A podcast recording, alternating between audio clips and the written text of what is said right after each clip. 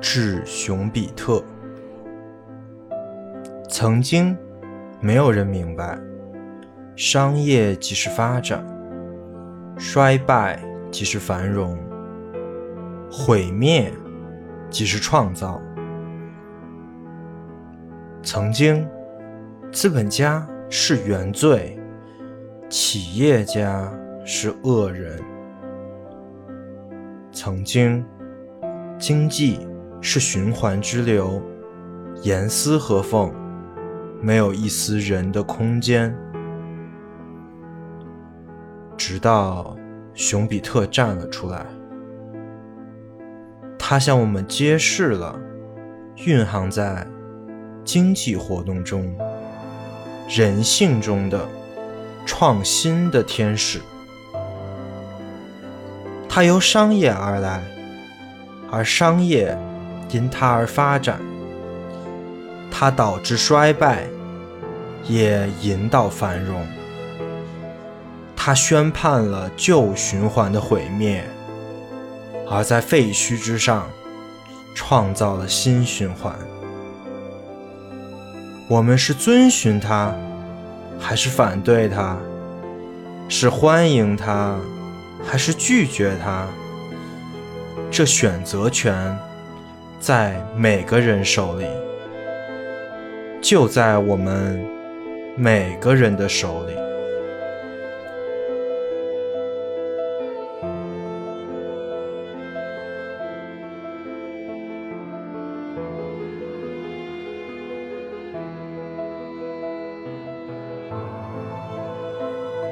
大家好，欢迎收听本期维生素 E 经济学系列。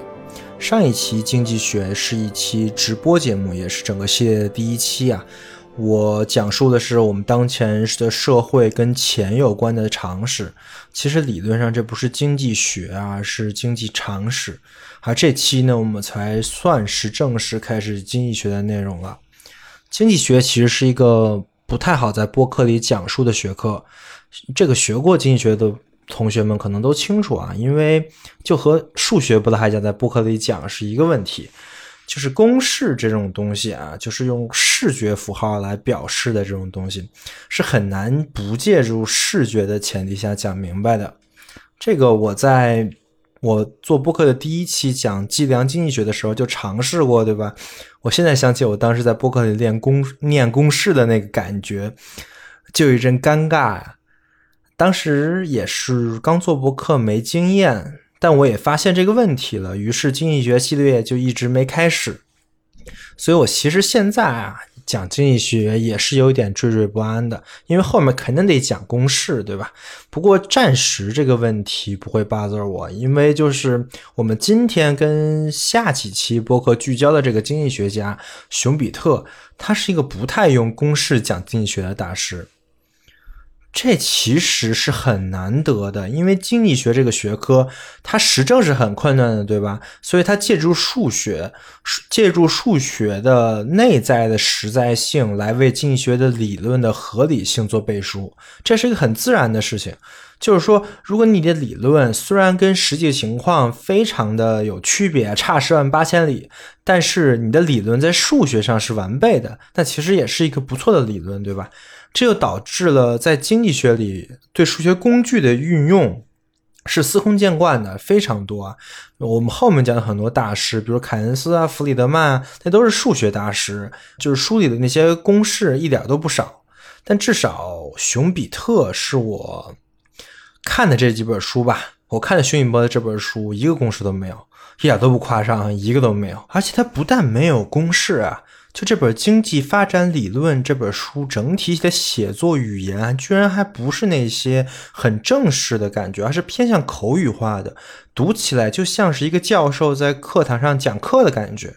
这又是很难的，因为正式的书面语言比起口语化的语言来讲，它有一大优势，就是避免误解。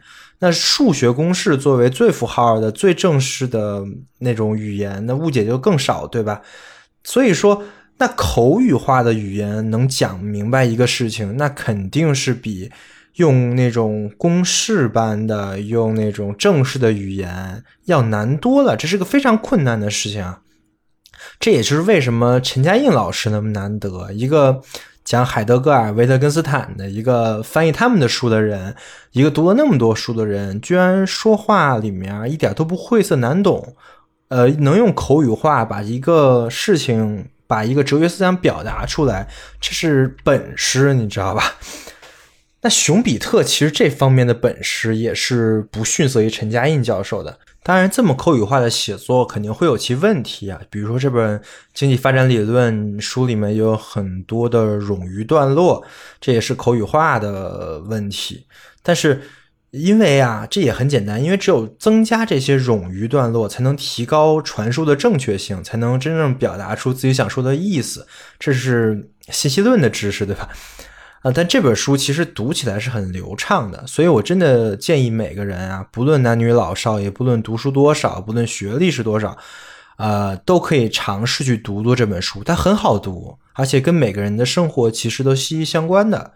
这也是我为什么要在经济学的开头第一个讲理论就讲它呀，真的很适合做经济科普跟入门。那简单介绍一下熊彼特吧。用一句话介绍，就是他是二十世纪最被低估的经济学家。熊彼特的信徒也是信仰者，就是管理学的大师彼得·德鲁克，他对熊彼特有着非常高的评价。对了，彼得·德鲁克大家都知道吧？他这个人特别火，好多人都好多书啊都顶着他的名号，在中国的各大书店头版那个经济管理区里放着，就等着骗领导的钱。毕竟是管理学大师，是吧？哎，扯远了。总之啊，他是这么评价熊彼特的：在某种意义上，凯恩斯跟熊彼特重演了西方传统中最著名的哲学家对抗，最有观察、最聪明、最难以击败的诡辩者巴门尼德，跟反应缓慢、形象粗陋但是富有智慧的苏格拉底之间的柏拉图式的辩论。在两次大战期间，没有人比凯恩斯更有观察、更聪明，但熊彼特则相反，似乎平平常常，但他有智慧，聪明赢得一时，而智慧地久天长。凯恩斯是名义上二十世纪最牛逼的哲学家，对吧？这大部分人都承认，但是在德鲁克眼里呢？凯恩斯也就是个巴门尼德，一个诡辩者，而真正有智慧的苏格拉底则是熊彼特。哎，这是为什么呢？我提供一点史料啊，在一九三零年的时候，世界经济大萧条，对吧？大家普遍认为，最后这个萧条啊，是靠凯恩斯主义、凯恩斯的理论解决的问题。那后面的数次经济危机也是一样的。哎，你看，就最近吧，最近那个疫情造成的这个经济危机，世界各国也都是开闸放水啊，增加货币的供给，这还是凯恩斯的宏观经济学原理那一套。但相比而言，熊彼特的学说就没有那么的有用，因为他的理论跟最后得出的结论以及方法都太慢了，不像凯恩斯那么立竿见影。于是，凯恩斯从二十世纪三十年代到七十年代都是非常火的，直到在七十年代的时候，世界的经济陷入了滞胀，人们才开始反反思凯恩斯凯恩斯的理论到底有什么问题，同时也就重新发掘了熊彼特的重要性。对了，多说一句，那个智障啊，不是。你这个人真智障的意思，这这就是个语音的问题了。哦，我没办法把那两个字写出来，因为写出来就明白了。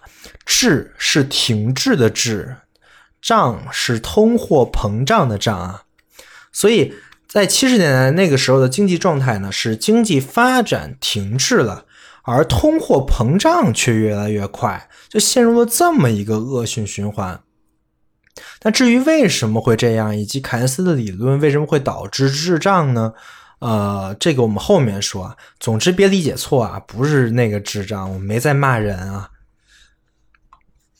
而我们现在呢，其实到了二十一世纪，越来越多的人啊，就发现了熊彼特的价值。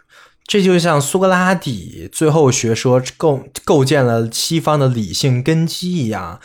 熊彼特的经济发展理论也是可能成为了二十世纪最重要的一个理论，成了经济学的一大根基。而这就是我们今天的主要内容了。我们今天呢，就来带大家来领略一下熊彼特的思想，他的最重要的那本著作《经济发展理论》。不过别着急啊，按照维生素 E 的惯例，我们在讲一个东西的之前呢，首先要说明的就是我们为什么要讲这个。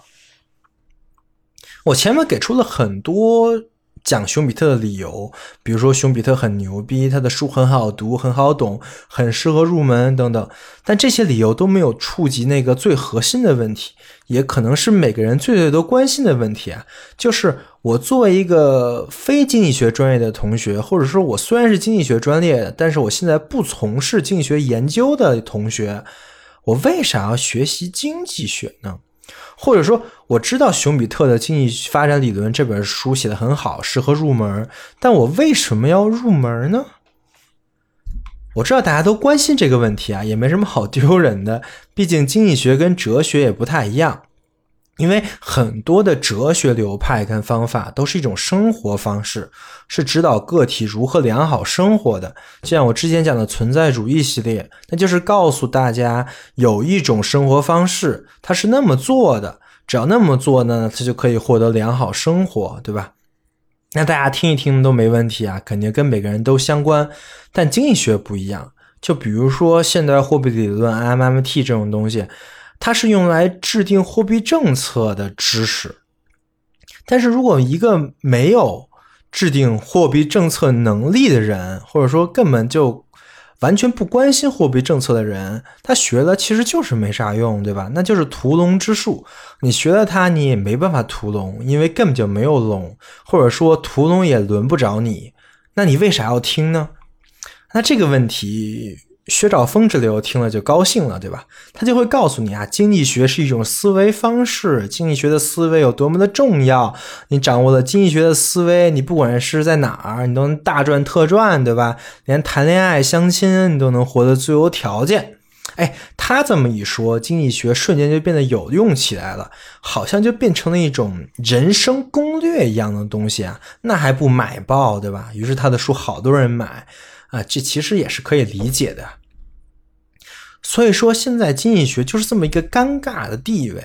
一方面，经济学的绝大部分理论呢，对于非专业的同学确实没有用；另外一方面呢，又有人把经济学包成了一个显学，用滥用经济学的假设跟原理来为自己谋利。那在这种现状之下，我要怎么讲经济学呢？维生素的经济学部分是要做什么呢？那其实很简单啊，这个问题跟维生素 E 一贯的宗旨是一样的。我讲经济学，既不是为了给专业的理论添砖加瓦，我也没这个能力啊；也不是为了找什么人生攻略，因为这我觉得都是扯淡。我是想给各位同学，同时也给我自己一个视角，一个经济学的视角。每个经济学家都有致力于想解决的问题。为了解决这个问题，他们都会构造一个理论，而这个理论呢，又会影响后面的经济学的发展。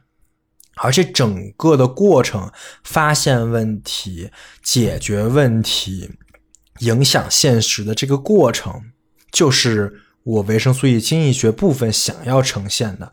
还是那句话，通过了解大师们看问题的视角，使自己变得复杂。那这里我也想说啊，其实有很多学习经济学的同学，可能也会有这么一个误区，认为经济学呢是跟物理类似的，是有一个通向真理的唯一途径的。啊，这个其实也很容易理解，因为我上学的时候就是曼昆的经济学原理入门的。我相信绝大说的呃绝大部分的同学应该也是这么入门的吧？不管是哪本经济学原理啊，反正上面写着经济学原理。哎，其实那本书写的非常好，也很容易理解。但问题就是这类的书啊，太绝对了。经济学真的跟物理学这些硬科学不一样。这些硬科学呢，是不用管历史的。你学物理学是不用管亚里士多德的物理是怎么讲的，因为它不对，你知道它是错的。然后你直接从牛顿开始学，甚至牛顿都是错的，你直接从相对论开始学就可以了。但是经济学不是啊。亚当·斯密之后，每一个经济学家都有独特的贡献，很多理论，很多经济学的理论，甚至是相互排斥、相互对立的，但同时都是应该学习的伟大理论，这是非常有意思的。比如说前两年，好像呃，有效市场假说获得了诺贝尔经济学奖。但是同时，推翻有效市场假说的那个道理、那个理论也获得了诺贝尔经济学奖。哎，这就很有意思了。那这到底是这个有效市场假说是对的还是错的呢？其实我们不知道啊。但是我们认为它构造的那整个的理论、那个整体非常的有意思，非常的有意思，所以他们才获得了诺贝尔经济学奖。所以，按照这个来说呢，学习经济学，就不应该像学习物理那样直接开始从定理开始，可能更像学习哲学那样从史、从历史开始，可能就很有趣。这就是熊彼特的视角。熊彼特就是从经济史开始研究的，他经济发展理论嘛，也就是从历史里看到经济怎么发展，对吧？而曼昆呢，就是。咱们一直在读的那种正统的经济学的那个教学理念跟书籍，都没告诉我们这些东西啊！而且我自己也是自己看书才知道，原来经济学不止一条路，还有熊彼特，还有凯恩斯，还有弗里德曼等等等等等理论，对吧？啊，而且曼曼昆的那个经济学十原理也只是他自己的总结而已，真的不见得对啊！哎，这其实算是我自己走的弯路，但是我也希望大家学过经济学的同学，或者正在读经济学相关的学科的同学，也一定要注意到这一点，就是真的经济学不是一个硬科学，一定要读史。所以我想说的其实是维生素的经济学部分呢，其实是也是想用类似于经济史、经济学思想史的这个形式。呃，把我们和最伟大的那些经济学家们绑在一起，把他们的思想跟成就讲给大家听。呃，这个目的而还不是为了什么思维方式、什么人生攻略，而是使我们每个人更了更了解一点我们生活的这个世界。啊，我们做这么一点点的工作，这就是我想说的目的了。那具体点说呢？在介绍每一位经济学思想家的时候，我们都应该去想这么几个问题：一、经济是怎样运行的？就在那个思想家的眼里，经济是怎样运行的？二、经济为什么是这样运行的？三、经济未来将是要如何运行？相当于是个预测，对吧？四、那我们应该如何去做？我们可以看看以上这四个问题呢，我可以简化成 how、why、why 跟 should 的问题，对吧？每个经济学理论大师啊，都以自己的视角为这四个问题给出了答案。那么他们是什么样的视角，会给出什么样的答案呢？这就是我们应该去了解的。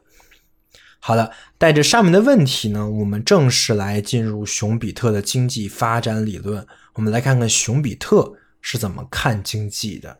在这本书的开头，熊彼特用了一章的内容，总结了在他之前的古典经济学的成就。这非常的了不起啊！短短的一章的白话文，一个公式都没有啊，就能把之前从亚当·斯密到马歇尔这帮人的经济学说的内容讲得非常清楚，这是非常厉害的。那我们也顺着熊彼特的思路呢，也来看看在他之前的经济学家的理论都已经在讲什么。首先，熊彼特给出了经济的定义，他是这么说的。经济行为可以定位为以直接获取货物为目的的行为，什么意思呢？他是这么解释的呀，就是假设啊有一个私有产权制的国家啊，我们在这个国家里的面包房能买到面包，但是面包的原材料呢，可能来自于千里之外的农民伯伯的种植的谷物，对吧？那其实如果说一个刚到这个国家的人，或者说对整个国家军运运行没有任何概念的人，那他可能会感到很诧异，就是凭什么？按照熊彼特的话来讲，就是这位农民凭什么知道那么远的地方有人要吃面包，而且刚好就吃那么多？那如果我们真的能当面去询问那位那位农民的话，他应该会跟我这么说呀，就说：“哎呀，你看我这有几亩地。”他种什么东西啊？种多少东西啊？其实啊，都是看当年的情况的，就是看风水啊，看当时的卖的收成啊，看看去年什么呀，这都是一整套的，我才会去做一个决定。说白了，这都是我个人的经验。所以说，这个经验其实很厉害的呀，它里面蕴藏了很多东西。当然，我说的只是这个农民啊，事实上不只是这个农民。而每一个参与整个货物交易交换的人，每一个人都有我们自己的经验，而我们这些人的经验聚集在一起，就构成了这个市场，构成了我们所说的经济。所以，经济被熊彼特概括为获取货物为目的的行为，我认为还是很恰当的。那熊彼特为什么首先要给经济下个定义呢？他是想说明经济学的边界。他说，一旦我们发现两个现象之间有着明确的因果关系，且那个作为原因的现象出自经济以外，那这我那我们的问题呢就算解决了。此时我们作为经济学家的使命已经完成，余下的事呢就要靠其他学科的先哲了。也就是说，熊彼特他非常明白啊自己是干什么的，他要研究什么。这句话相当于是这本书的一个免责声明啊，他就告诉大家：哎，我的研究范围就到这儿了，剩下的就是社会学家、人类学家、哲学家们，哎，你们上吧啊。但是我们发现啊，他有这个意识，他知道给经济学划界。好，但是我们好多现在的讲经济学的人可完全没这个意识，对吧？其实这个定义就很有效的，可以帮助我们去除薛兆丰之流的那个谬误，对吧？也就是说，如果你认为有一些东西它不是货物，或者不应该是货物，不应该像货物那样进行交易的话，那就请不要用经济的视角去看待它。我再说一遍啊，经济是以获取货物为目的的。但是我们的生活世界里呀，并不是所有东西都是货物。如果你认为一个东西不是货物，或者不应该是货物，不应该被交易的话，那这套理论别瞎用，真的。好，那我们继续讲啊。回到我们刚才的例子，我们买了面包，啊，却完全不认识那个农民伯伯，那个给我做面包的师傅。甚至卖面包的人我都不认识，我可能只认识一外卖小哥，对吧？我从他手里拿的面包，那这一背后的所有的交换货物的行为是怎么发生的呢？这个事情呢，古这个事情啊，古典经济学家已经有一个解释，这个解释被熊彼特概括为四个字：循环之流。循环之流这四个字非常的形象，也很好听啊，很有诗意，对吧？而循环之流，也就是熊彼特之前的经济学家经济学家们的重点研究方向了。这很好理解啊，因为你刚刚知道。这经济是这么神奇的东西，那你想对经济进行研究，那肯定也是从交易、从交换、从贸易这方面入手，对吧？曼昆的书也是这么讲的。第一章就是什么供给跟需求的曲线，对吧？还有一个什么均衡点。那熊彼特是怎么解释循环之流的呢？他总结了循环之流的几个特点。第一个，循环之流是一个闭环。你设想一个物品的循环啊，就还是面包吧。好举例子啊，就是农民生产出了谷物之后，到最后被我们吃掉，这个期间有无数次的交易跟交换。但是其实每个参与这个交易结合交换的人都得到了一些东西，同时失去了一些东西。那这么算，其实整个社会到最后没增没减，对吧？这很好理解。你想，这么多人换了换了半天，换了半天，东西可没越换越多，而是吃掉了。最后吃掉了呀，就是面包被我吃了，那不就没了吗？从农民生产出来谷物到最后面包被我吃了，这是一个闭环啊。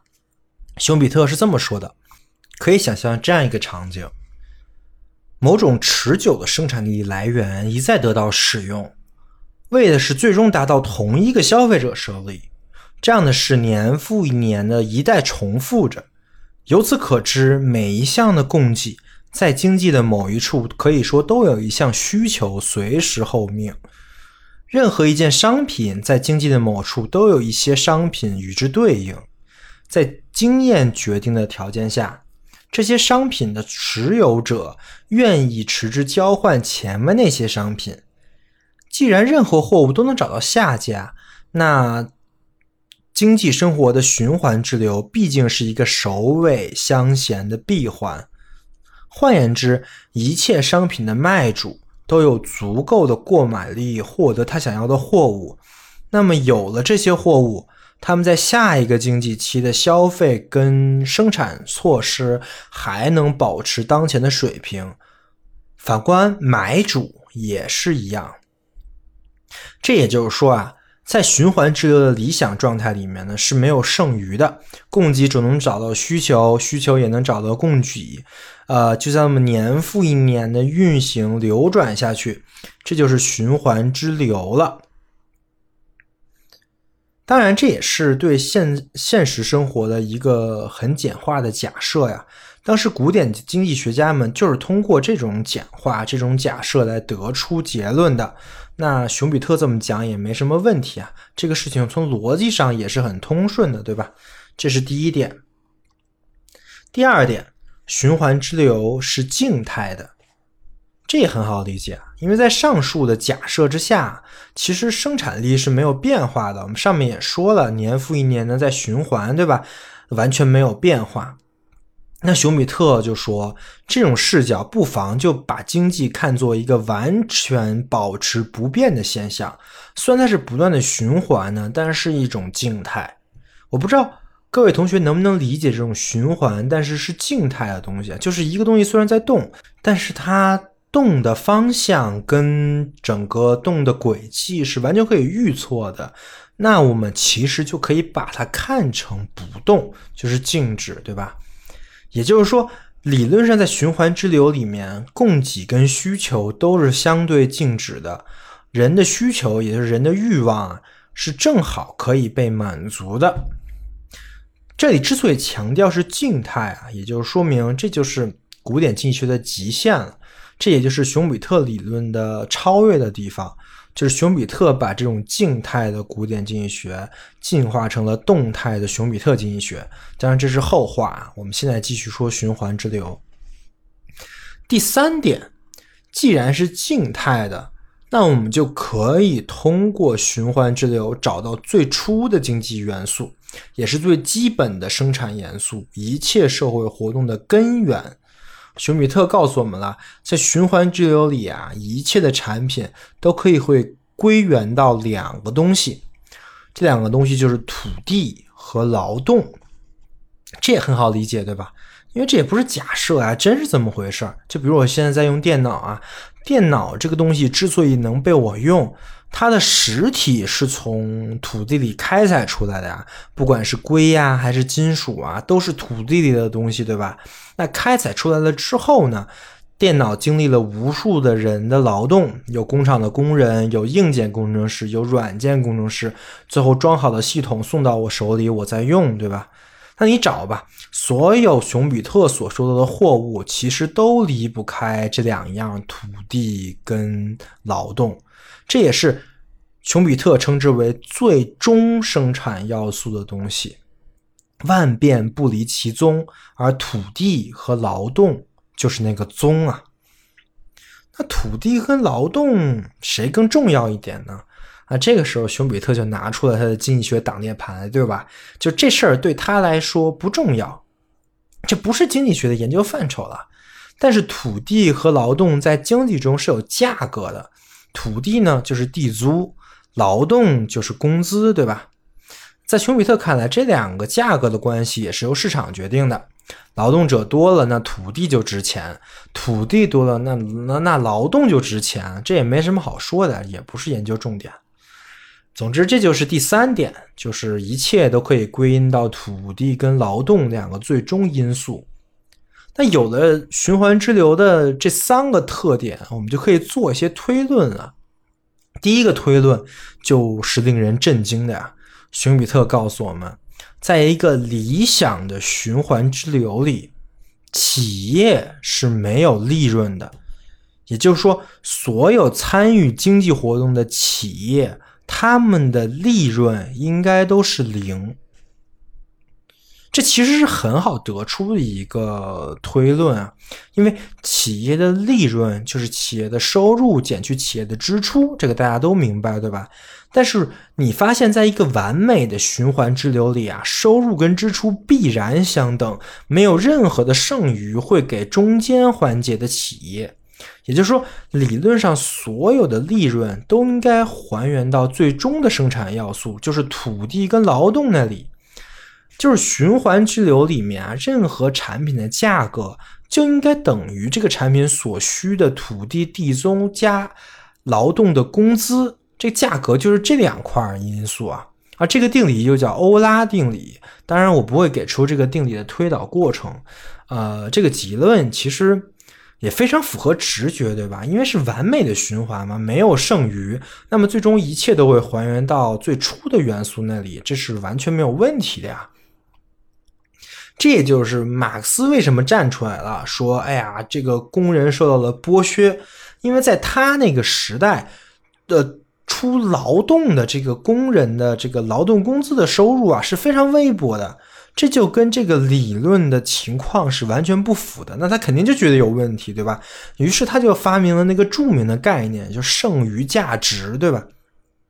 就是在静态经济循环之流的视角来看啊。”马克思这个剩余价值理念肯定是对的，因为资本家和企业家就应该是不赚钱的，利润应该是零啊。那其实所有的公司都应该是发给工人才对，那工人拿的少，他拿的不是整个产品卖的那个钱，那不就是剩余价值吗？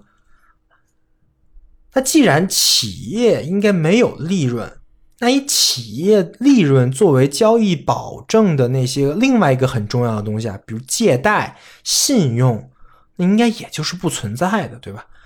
或者说，在一个循，在一个完美的循环之流之中，借贷啊是没有意义的，信用也是没有意义的，利息这种现象也是不可能存在的，这就是循环之流的最后一个推论。这个也很好理解，对吧？你想，企业家利润都不存在，那利息从哪里来支付吗？没地方付嘛。那商品的价格，所有收入都用来付土地跟工资了嘛？哪有地方来付利息呢？那没有利息，谁借钱，对吧？好的，以上就是熊彼特描述的，跟之前古典经济学家们构造的那个世界。我总结一下。就是在一个理想的循环之流里，一个社会的供给正好等于它的需求，且供给跟需求都相对的保持不变。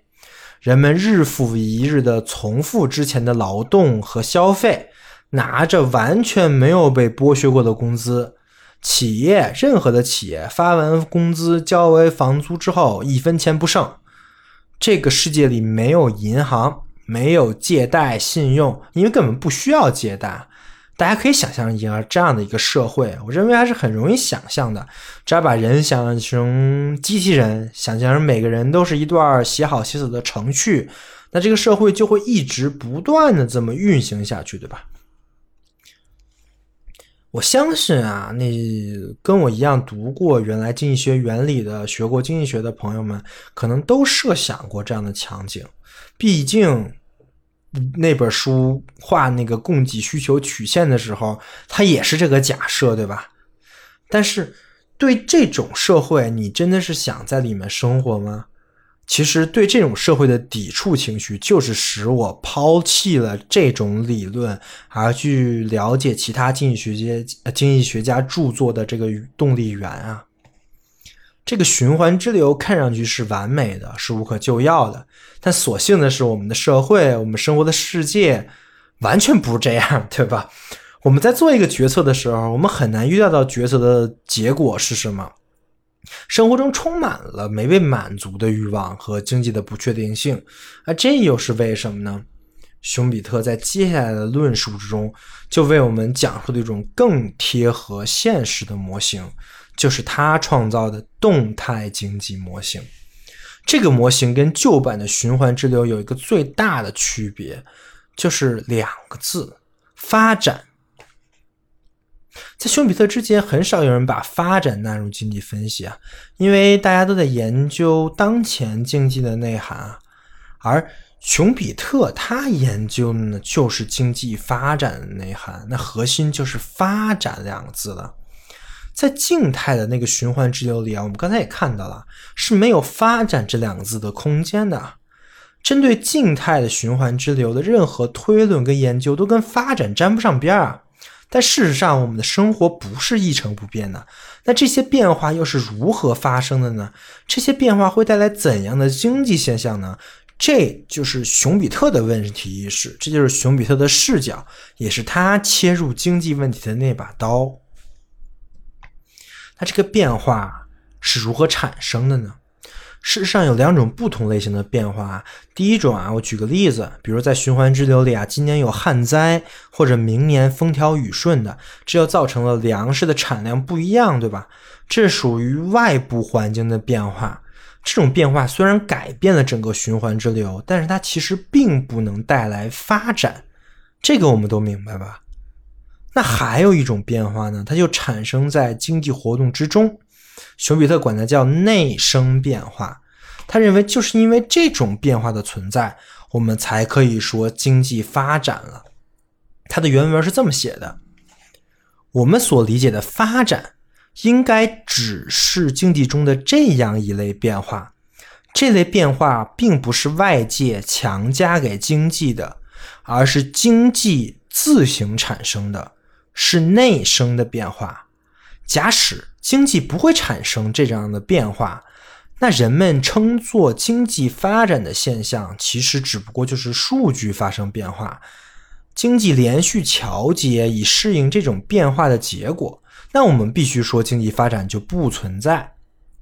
这倒不是说经济发展只能从经济角度才说得通。我想表达的意思是说。没有一个没有内生发展的经济，其实是其实是被外界的变化牵着鼻子走的。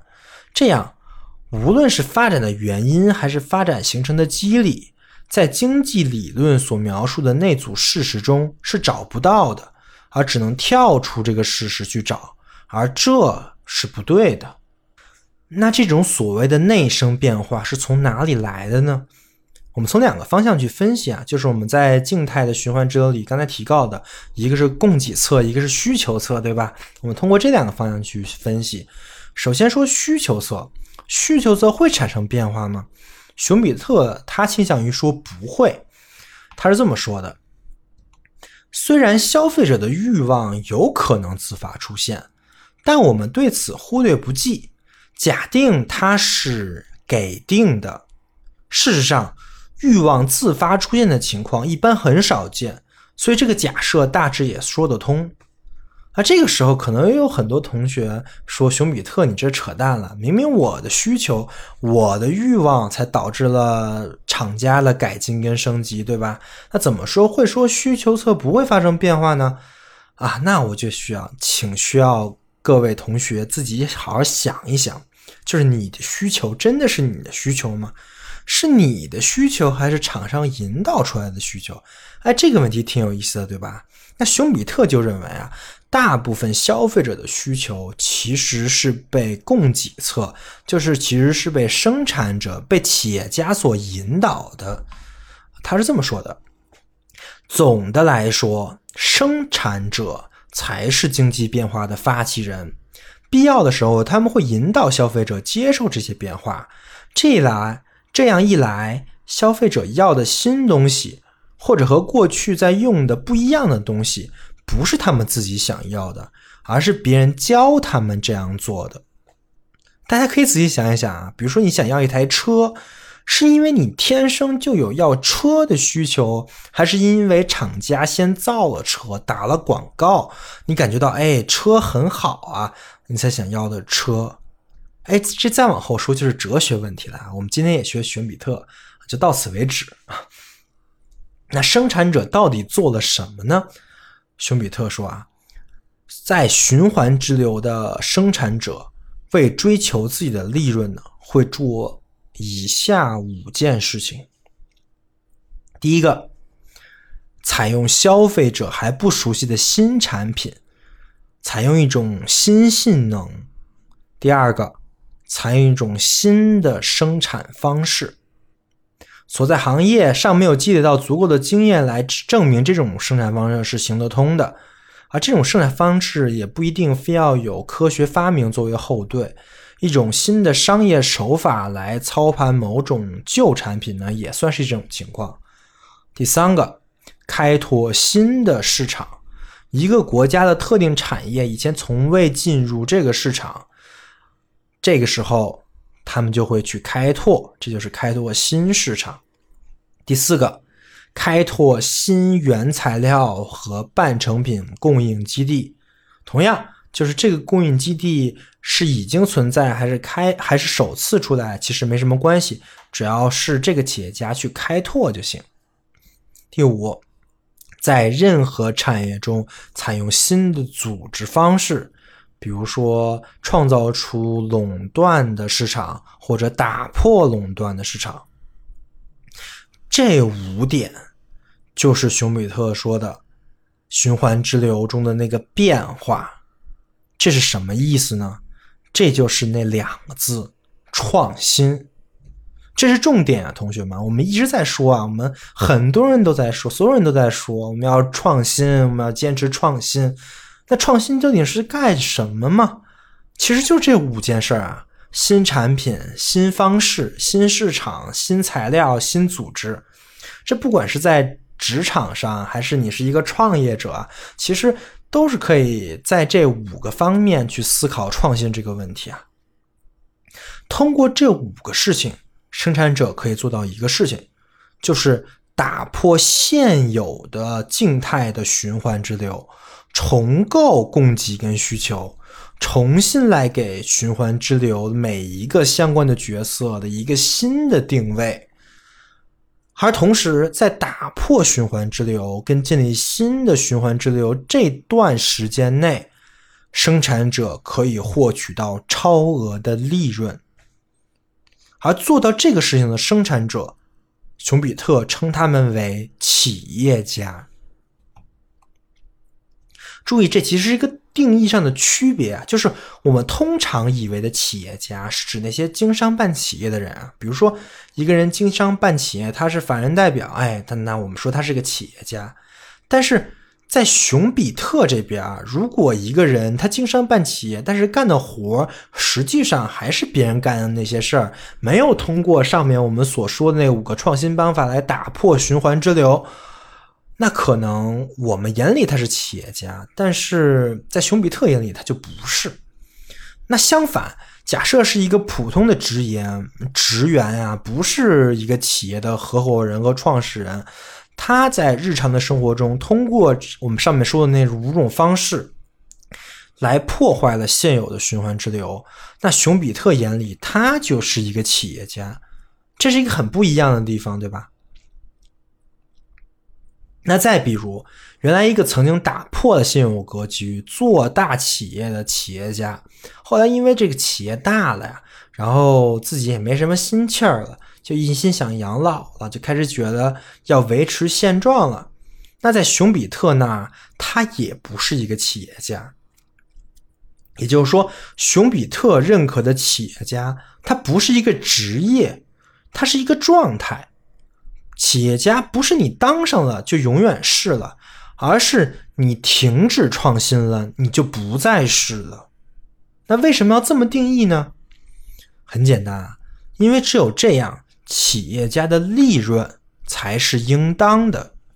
企业家因为是企业家，才能在打破循环制度的过程中赚到利润。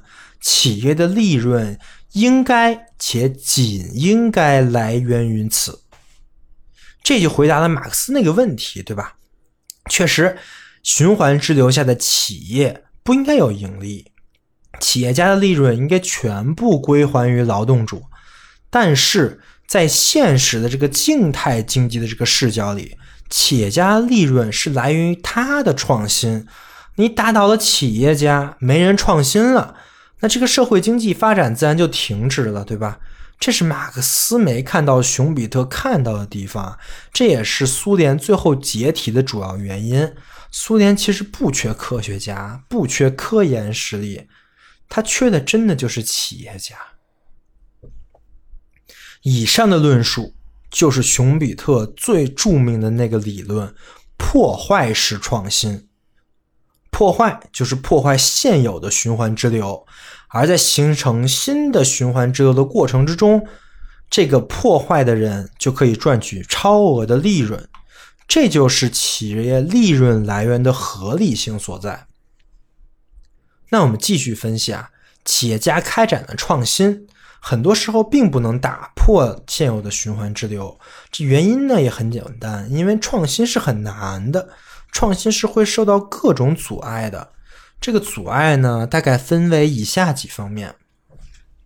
首先，你要做出一些新的东西来，那就意味着旧的市场、数据、信息这些。呃，决策判断的依据和手段都不将都不再适用了。企业家其实每个企业家他每天面临的都是一个充满了不确定性的新环境，他走的每一步都是摸着石头过河的，这本身就很令人恐惧，对吧？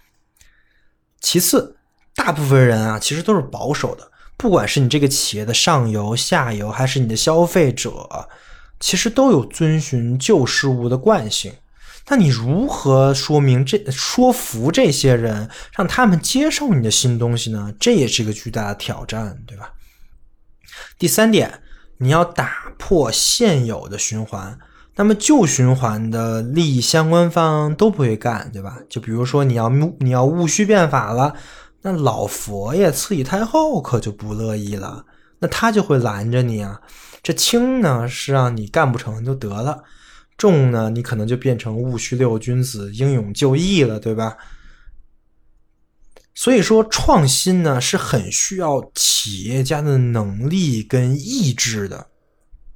熊彼特说啊，只有天赋秉异、意志坚定、目标明确的企业家，才能真的打破循环之流，引领时代的发展。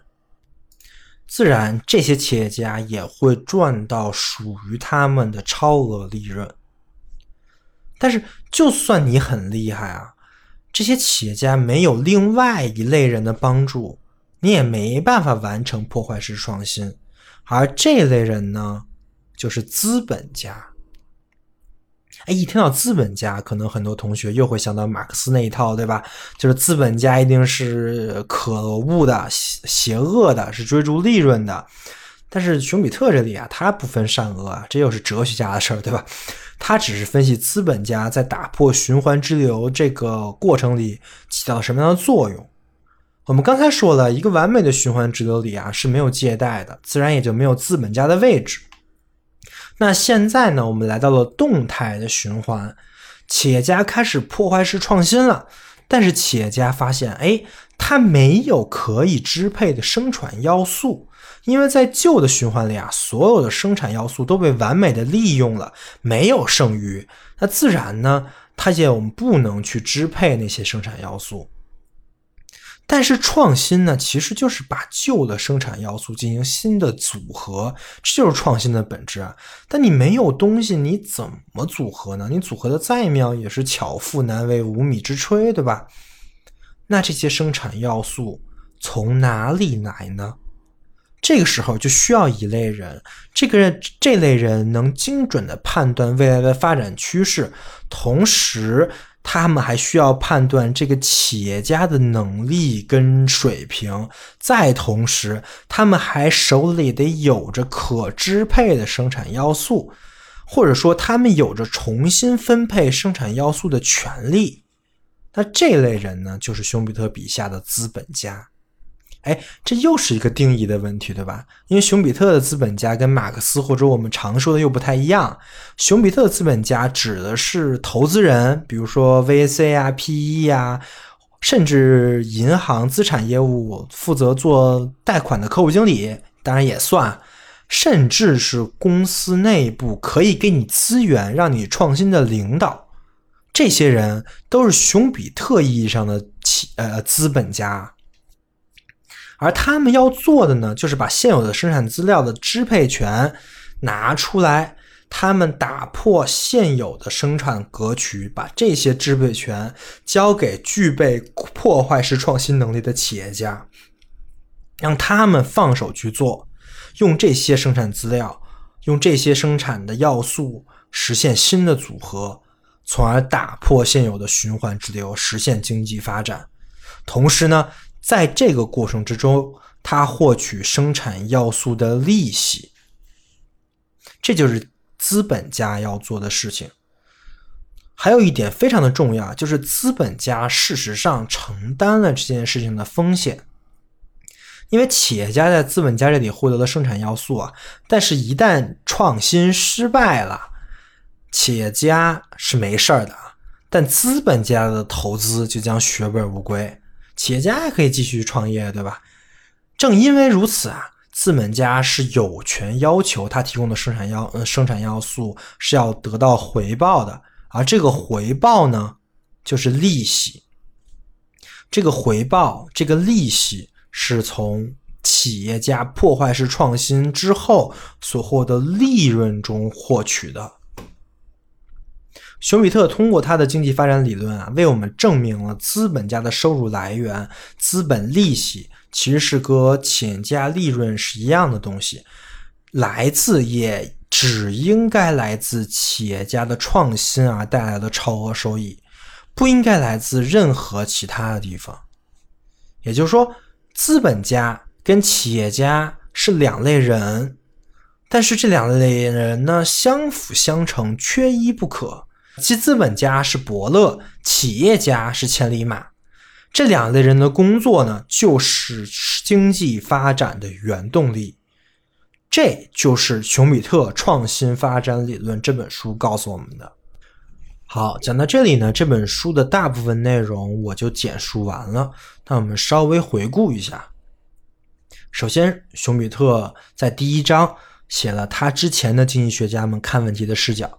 是一个静态的视角，是一个循环之流的视角。在这个循环之流之中呢，所有的供给跟需求都达到了均衡，商品的价格呢，仅由土地跟劳动的价格决定。没有资本家，没有企业家，没有信贷，企业的利润应该为零。然后，琼比特说明了他研究的方向呢是经济发展。而这种静态的视角完全不能给经济的发展做出解释，所以熊彼特找到了自己的理论——经济发展理论。他认为经济发展呢，是因为经济的循环之中有一个内生的变化，这个变化就是参与经济的主体会进行创新，而就是创新。造就了我们这个社整个经济的发展，也造就了人类从刀耕火种到现在的工业社会的整个过程。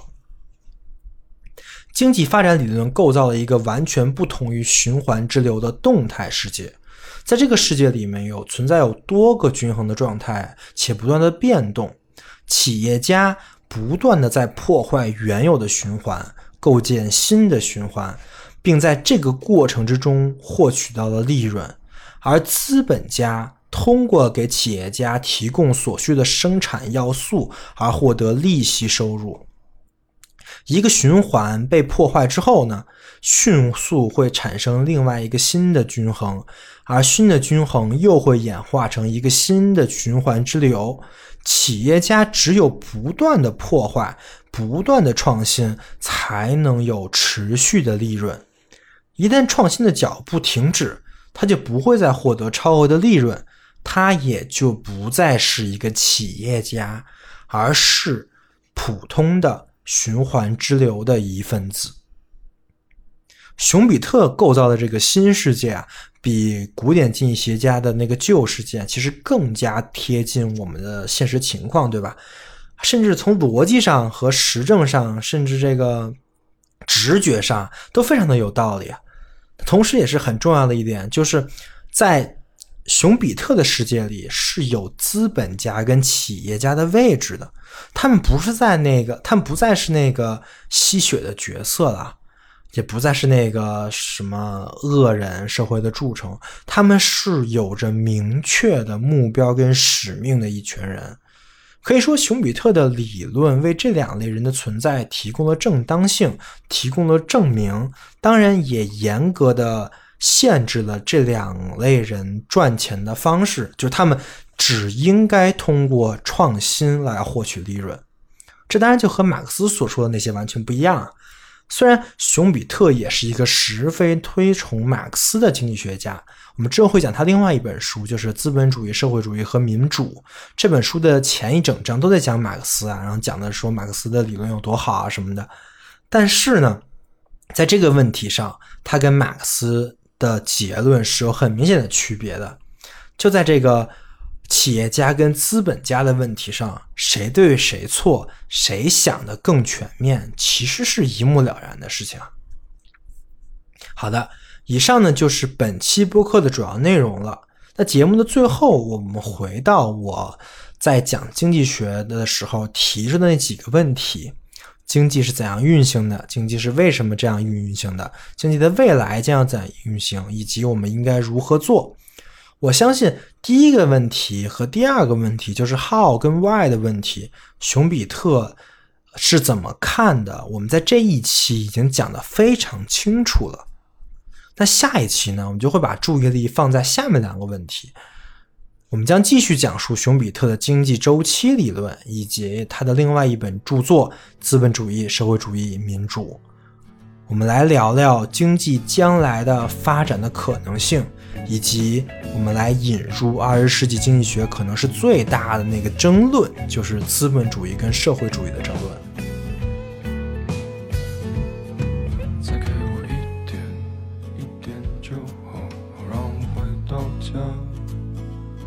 再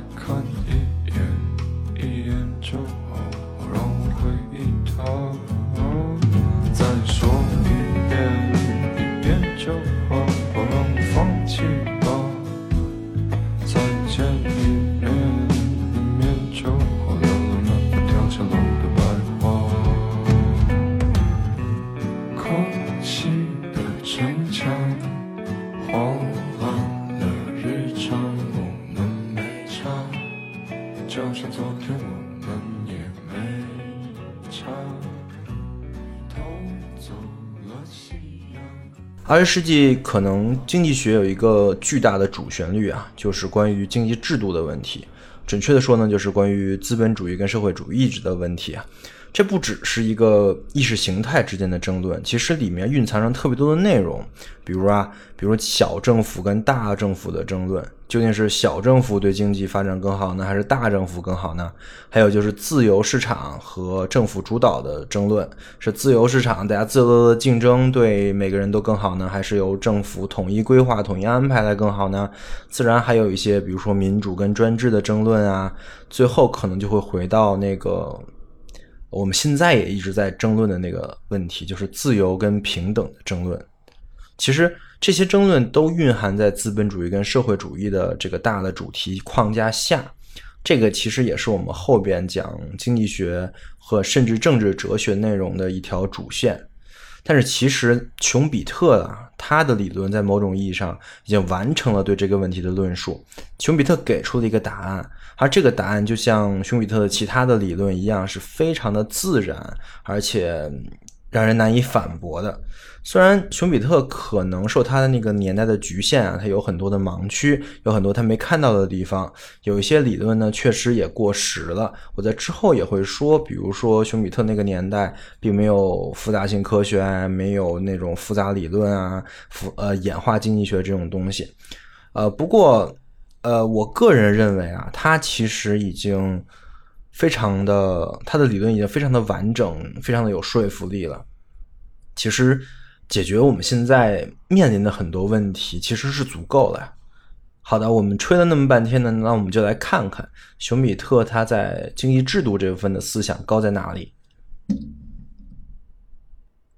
当然，在讲本期内容之前，我们得回顾一下上一期，就是经济发展理论的内容，因为本期内容是基于上一期的基础上的。那简单说一下吧。上一期呢，就是熊彼特总结了古典经济学家的一般均衡理论，然后再在那个一般均衡理论的基础上，加入了经济发展这个内生的变量，从经济发展的视角来看整个的经济循环。于是他发现啊，如果说没有经济发展这个变量之前的经济循环，它可以称之为一个静态的经济循环的话，那么它想要说明的那个东西是一个动态的循环。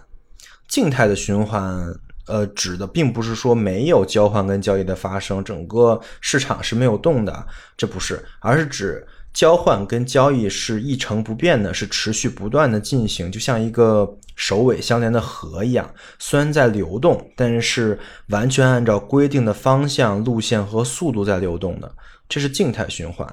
这个静态循环的假设是不符合经济现实的。因为如果是静济静态循环的话，那现在人类不可能有现在的发展，对吧？可能现在还在刀工火种的这个年代。而熊彼特找到了打破静态经济循环的内因，在他看来，这个原因就是经济活动中蕴藏着的创新的力量，就是创新改变了，不断的改变静态的经济循环，使得静态的经济循环变得活了起来。创新的引引入使熊彼特的经济模型变成了动态的经济模型啊，这个模型跟我们现实是更加贴合的。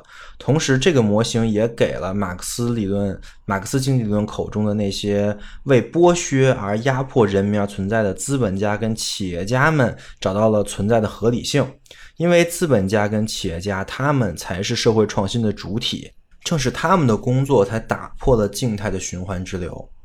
企业家的本职工作就是创新，通过创新呢，打破循环支流，再形成新的循环支流，在这段时间内获得超额的收益。而资本家存在的意义呢，就是为企业家提供创新所需要的资本。这些资本是资本家在旧有的循环支流中强行分出来支持企业家创新的。资本家也因为企业家的创新呢而获得了回报，这个回报就是利率。就是利息，这就和千里马跟伯乐的关系是十分相似的。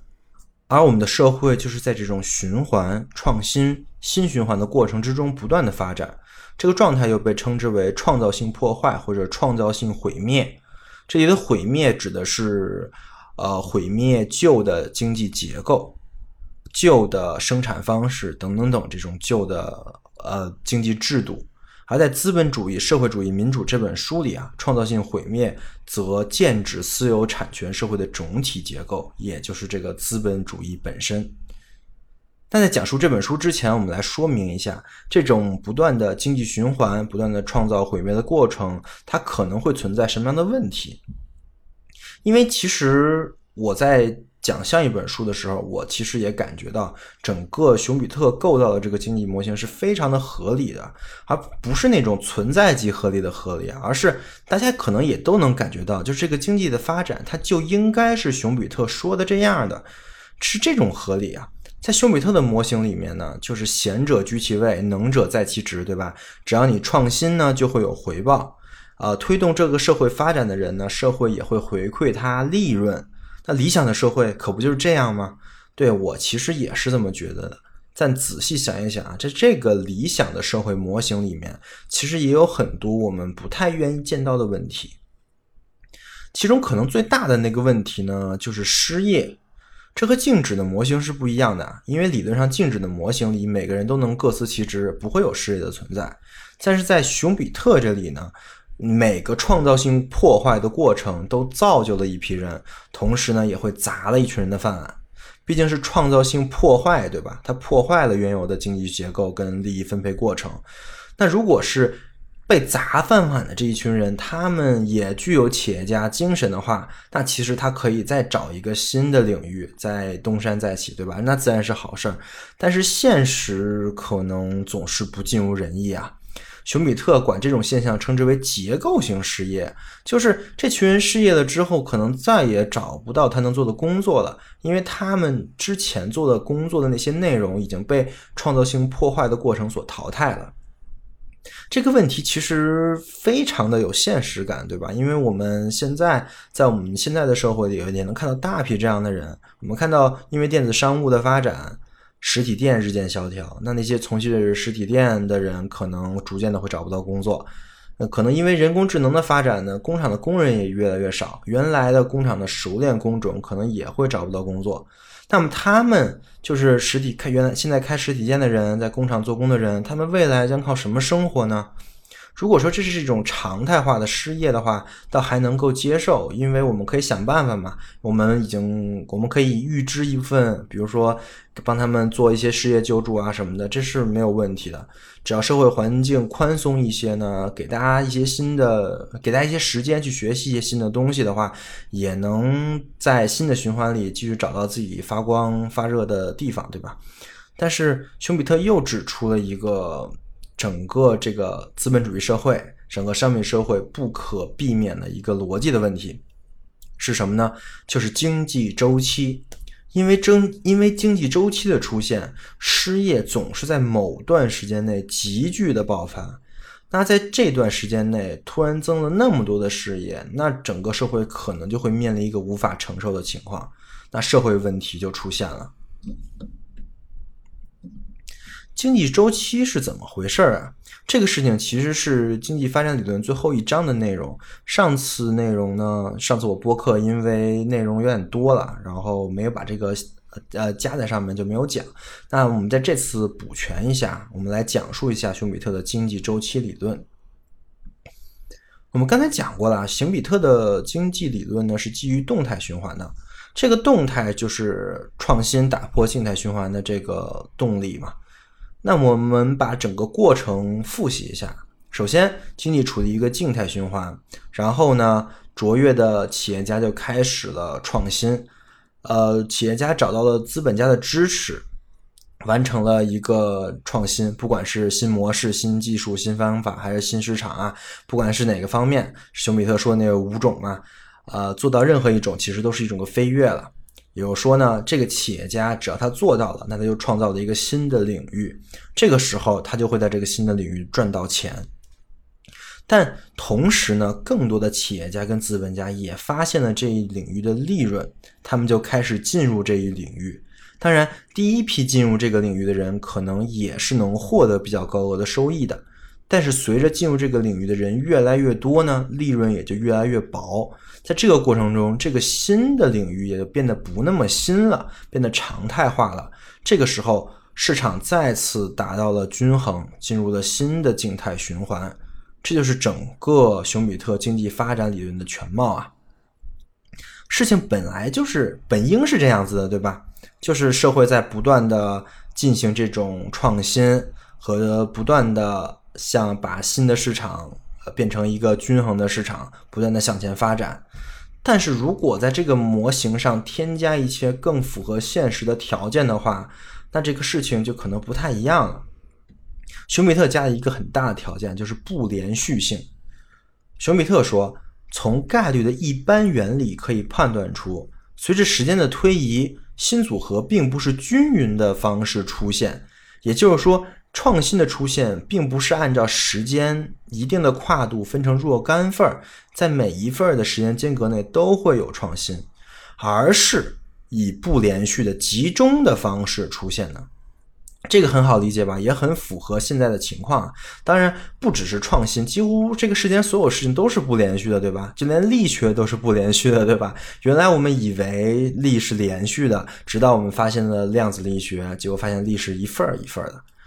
啊，人类的两次启蒙运动。然后，伟大的思想家都是在一小部分时间内集中出现的。康格黑、康德、黑格尔、牛顿，他们都是一个年代的人，是不是很奇怪，对吧？他们也不是均匀出现的，就是每每五百年出现一个大师，不是这样的。那创新呢，就更是了。一旦有一个人找到了一个创新领域，那大家蜂拥而上，对吧？就会出现针对于这个领域的各种各样的创新。就是互联网时代就是这样的。互联网兴起的很快的那个时间内。互联网就成了当时创业者最主要的一个营地，对吧？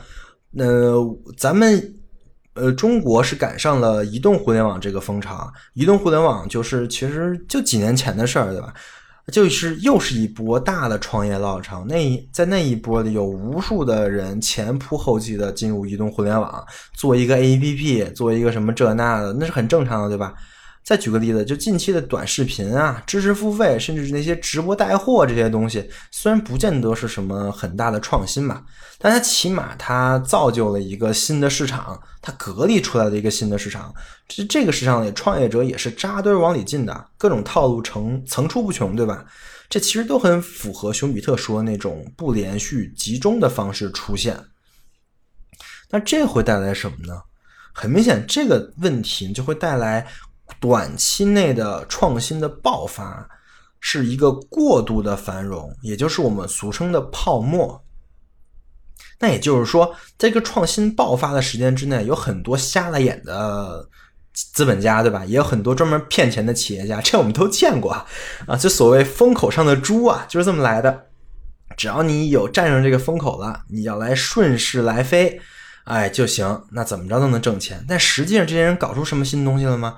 没有，对吧？所以这些他们这些所谓的创新，没什么技术含量，只要是风口嘛，只要你去做，你跟着去做，当个跟风者，可能一时活得还不错啊。那这个时候，整个经济就变成了一个繁荣的时期。但是，就如我刚才说的，假的永远是假的。那风没了，猪就还是猪，对吧？所以，在这个繁荣期间呢，就有人默默的感受到了不对劲了，就有人默默的撤资，有人默默的做空，反创新的势力也就逐渐增大。注意，这里的反创新是好事儿啊，不是说我见不得这个社会好，而是我真的发现了这个社会有问题。看过电影《大空头》的人可能都知道啊，这其实是一个。只有独具慧眼的人才能看出这个问题，这个问题早发现才会早的暴露，市场才能尽快的回归真实，不会酿出更大的泡沫跟祸端，对吧？那在这个情势越来越明朗的时候，大家都发现里面有很多的问题，有很多泡沫的时候，那这个反创新的力量就会开始爆发了。这个时候呢，原来因为繁荣而带来的就业机会呢，和那些财富呢，就会逐渐的回归真实。那些盲目的资本家也都赔完了，那些跟风的人也都赔完了，对吧？那这个市场呢，就会回到正常的情况之中，就完成了一个经济周期模型。这个模型在熊彼特这里叫做经济周期的纯粹模型。但是这个纯粹模型并不是市场的真实情况啊。因为我们刚才说的繁荣跟衰退都是站在新市场的前提之下的，也就是说，不管如何的繁荣跟衰退，那都是新市场方面的。就是不管怎么搞呢，这个旧的循环还是在循环。呃，也就是说呢，呃，我们不管怎么闹，最后还是能增加社会的整体福利的，不会使旧的市场有什么影响。那这是对的吗？那当然不是了。如果就是企业家自己折腾啊，那可能确实是这样。但是别忘了，所有创新的背后都有资本家的支持，也就是说，资本家要投钱呢，那他的钱或者说生产资料是从哪里来的呢？是从旧的均衡的市场里抽出来的，对吧？他是调用，他是抽调旧的市场的资源来投资，呃，来投资到这些新市场里面的。那也就是说，资本家他们做了一个选择，他们选择结束了一些旧的循环。把资源给到了新的循环，那这就是这些创新、这些事、这些创新的事情的机会成本啊。那一旦考虑到这个，那这个创新就不见得只会带来福利了，因为它破坏了旧的循环嘛，它使那些旧的东西价格变贵了嘛。那也就是说，一旦最后这些创所谓在做创新的企业家干的活，最终发现还不如旧的循环有效率，那整个这社会的福利就会因为创新这个事儿而下降，对吧？这种事情是一定会发生的，就跟我刚才说的，总有扎堆蹭热度的企业家，也总有不长眼的资本家，就会有一些人拿着新概念来忽悠、来骗钱，对吧？哎，中国这种事儿太多了，大家都见得过，我就不举例子了啊。那这些人呢，就拿着本来是可以投到一些什么制造业、投到一些呃真正能为我们带来福利的事情的这些资本。去干别的去了，比如说去盖大楼去了，盖景观去了，去建独山县去了，是吧？最后发现这这这些大楼盖盖起来完全没人用，这个时候资本家想跑来不及了，钱已经都投就过去了，对吧？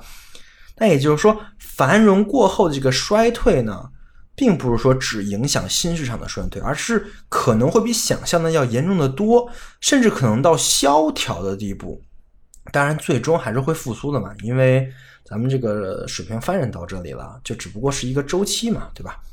就是大家看啊，这么搞不行，那我们换回原来的循环了，那经济也就慢慢复苏了，对吧？所以这才是真正的我们可能更贴近现代社会的一个循环。就是除了我们刚才说的繁荣衰退之外呢，还有两个周期，就是繁荣衰退、萧条复苏，这才是真正的循环。熊彼特称之为。二次波动模型。好的，那我们再增加一个条件，就是这个社会啊，它并不只是存在只有一种创新的。事实上，所有的企业家都在创新，对吧？或者都以为自己在创新。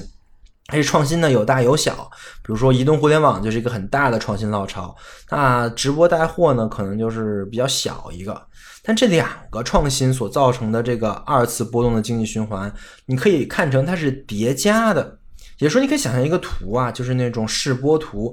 不知道大家有没有这个概念？就是初高中的时候物理经常会见到的那个啊，就是一个点在上下震动，所以造成了一个看上去像波浪一样的一个图，那叫示波图啊。休米特这个二次波动模型其实就是跟这个示波图很有关系的。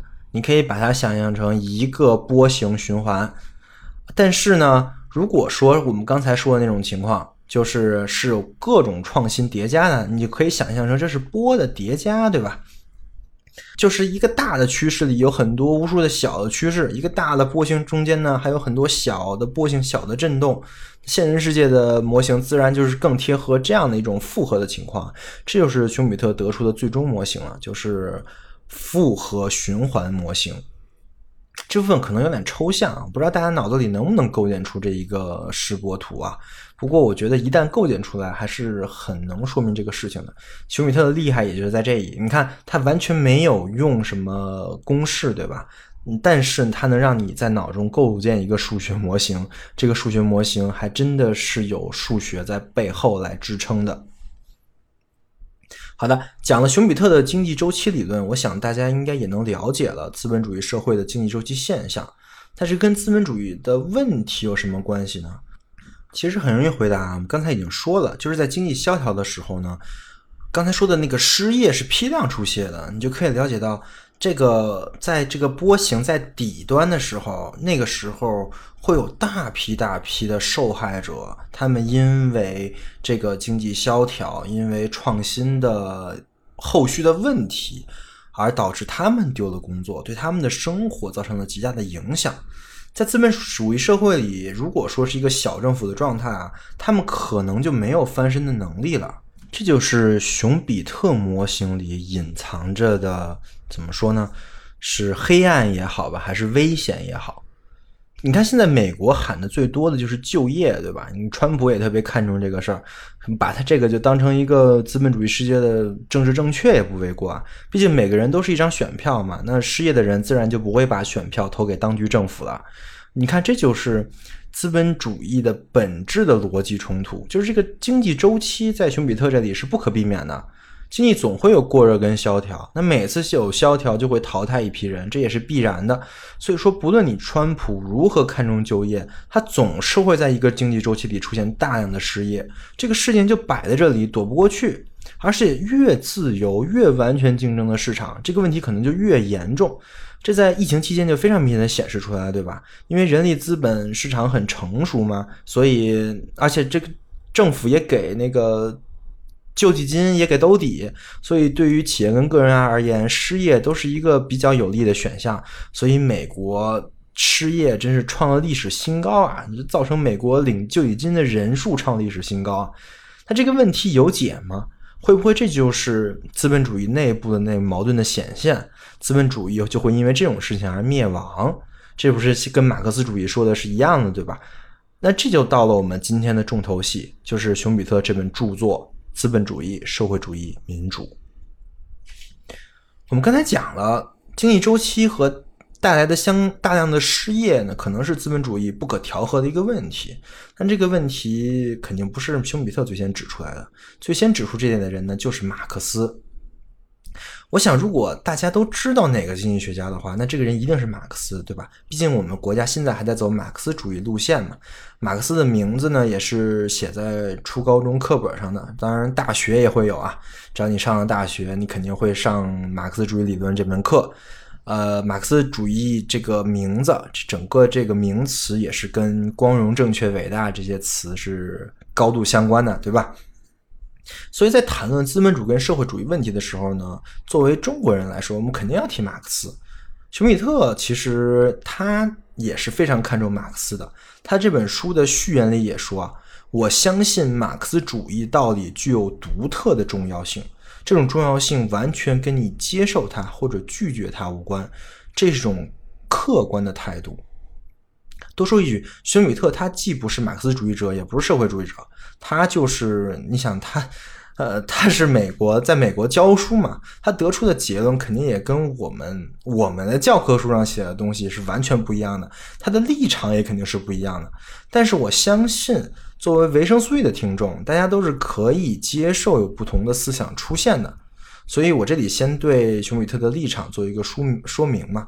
那我们来听一听，在熊彼特眼里，可能相对在他看来是一个客观视角下的马克思主义是啥样的。首先，熊彼特认为马克思主义与其是一种学说，不如是不如是一种教义，就是它是一种宗教的教义。他是这么说的。从某种意义上讲，马克思主义是一种宗教。第一，对于他的信徒来说，他提出了一个体现生活意义的最终目标，这些目标是判断事物跟行动的绝对标准。第二，他提出了一个救世计划，并指出了人类或人类中，呃，经过挑选的一部分人可以免除罪恶。如果进一步详细说明呢，就是马克思主义的社会主义是属于允许在人世间建立天堂的那种宗派。这一点，我想大家都有感受吧？我们觉得我们在学习社会主义跟马克思理论相关的过程之中，都会被告知如下几点：第一呢，我们最终会达到共产主义，对吧？第二呢，我们要为这个共产主义而奋斗。那么其实就是说，呃，给马克思主义者指出了一个生活意义的最终目标，而且呢，我们需要按照这个目标去做，所以他就给我们做事情的一个标准。第三呢，他是你想，共产主义其实就跟耶稣基督那种什么天堂啊这种这种东西是很像的，所以马克思，所以熊彼特才说马克思他其实是一马克思主义是一种在人间建立天堂的宗派啊。其实，你如果你对照耶稣或者说其他的呃宗教的教义来说，还真是，这还真是一种非常能有对应的结构，对吧？这确实很像一个宗教，但并不是说熊彼特瞧不起马克思理论。像宗教不是坏事儿啊，像宗教是坏事儿，只是科学主义者脑中的一个思维。恰恰相反，科学理论总有落后那一天，对吧？只有宗教类的思想可能才更有生命力。熊彼特是这么说的，他解释了马克思主义成功的原因，就是马克思主义更像宗教这一点啊，解释了马克思主义成功的原因。即使比马克思成就更加完美的纯粹的科学成就，也肯定得不到属于他历史意义上的不朽。他成功的一部分虽然是很小的一部分，但确实是归功于他给他的教徒在任何讲台上都可以用现成使用的很多白热化的言辞、热情的控诉和愤怒的姿势。如果你愿意，你可以把马克思主义宗教称之为一个冒牌货。可以当做一幅对信仰的讽刺画等，但请不要忽视或者不去称赞这个成就的伟大。不要介意它跟其他所有教育一样，千百万人中几乎不能读懂或正确评价这个教育的真正意义。其实从这个角度想，马克思主义也跟宗教很像。大家都在讲我是马克思主义者，我一我我相信等等等等等等。这个真的是马克思的教义吗？真的是马克思想说的吗？就跟大家都在背圣经，在解读圣经，这是真的他们 解读对了吗？对吧？所以说，从这个角度讲，马克思其实是跟耶稣基督。穆罕默德或者像这样的人一样，是一个先知一样的存在啊。他有很多的理论，其实中间也有很多那种末世预言、审判日之类的东西，比如说资本主义必将灭亡啊，无产阶级取得胜利啊，等等等。而这一点也将马克思跟那些纯粹的呃社会学家和经济学家进行分开。这是马克思跟马克思韦伯可能最大的区别就在这儿啊。但我们想说的一直都是，这一点儿都不见得是一个坏事儿。当然，马克思并不只是一个类似于先知一样的角色，他还肯定是一个社会学家，对吧？所以，熊彼特还写了作为社会学家的马克思他有什么样的成就。对于社会学家马克思，熊彼特给出了一个非常非常高的评价。他说。马克思试着想系统的阐述他的逻辑成果，就是经济史观，这是迄今为止社会学最伟大的个人成就之一。关于经济史观，我相信应该没有人不知道吧？用一句话概括，就是经济基础决定上层建筑，对吧？呃，我们有很多的理论都是基于马克思的这个伟大的发现的，但是有很多人把它理解为了经济决定论。就比如说，你现在不读书，是因为你生活压力大，自己穷没有钱。要是有钱了，我想干嘛干嘛，我肯定就会去读书了，对吧？这就是我们现在应用马克思主义的一个方向啊。但是呢，这个其实在熊彼特那看，是对马克思存在的一个巨大的误解。熊彼特是这么说的啊。经济史观并不是指人有意识的或无意识的、完全的或主要的受经济动机的驱动，恰恰相反，这个理论的重要成分和最有意义的贡献之一，就是非经济动机的作用跟机制的解释，以及社会现值如何反映在个人经济上和精神上的分析。马克思并不认为。宗教、哲学、艺术流派、伦理观念和政治决断可以简化为经济动机，或者无关紧要。他只是试图揭示造成并成为他们兴衰原因的经济条件。我们进一步说啊，熊彼特认为，对于现在的马克思主义，他对马克思真正的想法呢，存在着两大误区，而这两大误区就把马克思。跟我们的马克思主义区别开来了。第一个误区，在熊彼特看来，马克思主义不是经济决定论。任何把马克思主义解释成经济决定论的人都误解了马克思。同时，经济决定论本身也是一个平凡的、没什么好讲的理论。这其实就跟他跟我说的一样，就是你不去读书，你你认为是。呃，因为你经济条件不够，这纯属扯淡，没什么道理啊，对吧？如果你真的是觉得经济决定论很有道理的话，我觉得你可以好好反思一下这个事情到底是哪里让你觉得你有道理了，对吧？啊，这是误解一。那误解二呢？就是马克思不是唯物主义，唯物史观这个称谓在熊彼特看来也没有什么意义。这个唯物主义其实也是跟经济决定论是相辅相成的。马克思。说的是经是唯物史观，但是事实上它并不是唯物主义。这个是熊彼特认为完全不是马克思本意的一点啊，这可能也是我们现在天天说我们是唯物主义者啊，为什么？因为因为我们是马克思主义者，所以是唯物主义者。熊彼特认为也没这个关系啊。熊彼特指出这两点误区，肯定都是大家的误区，对吧？这一这一读就是大家原来就是这么想的，那可能就会有一个问题了，就是马克思到底想说明什么？熊彼特认为马克思他说明了什么呢？熊彼特总结了马克思主义的两个结论，就是两个命题啊。第一个，社会结构能产生的各种态度、行动和文化，而社会结构的基本决定因素是生产形式或条件。马克思用著名的陈述说明了他的意思啊，就手工磨坊创造了封建社会，而蒸汽机创造了资本主义社会。这种说法虽然把技术要素强调到一个危险的程度，但解释了单纯技术不是一切。我们可以通俗点说啊，我们日常生活中和工作形成的我们的思想，我们对事物和我们所看到的事物的各方面的看法，和我们每个人可以支配的社会活动范围，有也是由我们在这个整个社会的生产过程中所处的地位决定的。这就是马熊彼特总结的马克思主义的第一个命题。这么一说，其实整个马克思主义就非常的圆润了。那第二个命题是什么呢？熊彼特说，马克思主义的第二个命题就是生产方式自身有自己的逻辑，也就是说，它们的变化都是根据其内在的必然性产生的。因此，他们的继承者只凭他们自己的作用就产生了。这就跟熊彼特自己在分析经济发展的时候，那个创新，他认为是经济活动的内因是一样的。就是他认为，他这个创新就是整个经济发展的逻辑。那同时呢，马克思就是这么认为的。他认为他所说的那套就是经济生产方式发展的那个逻辑是内因。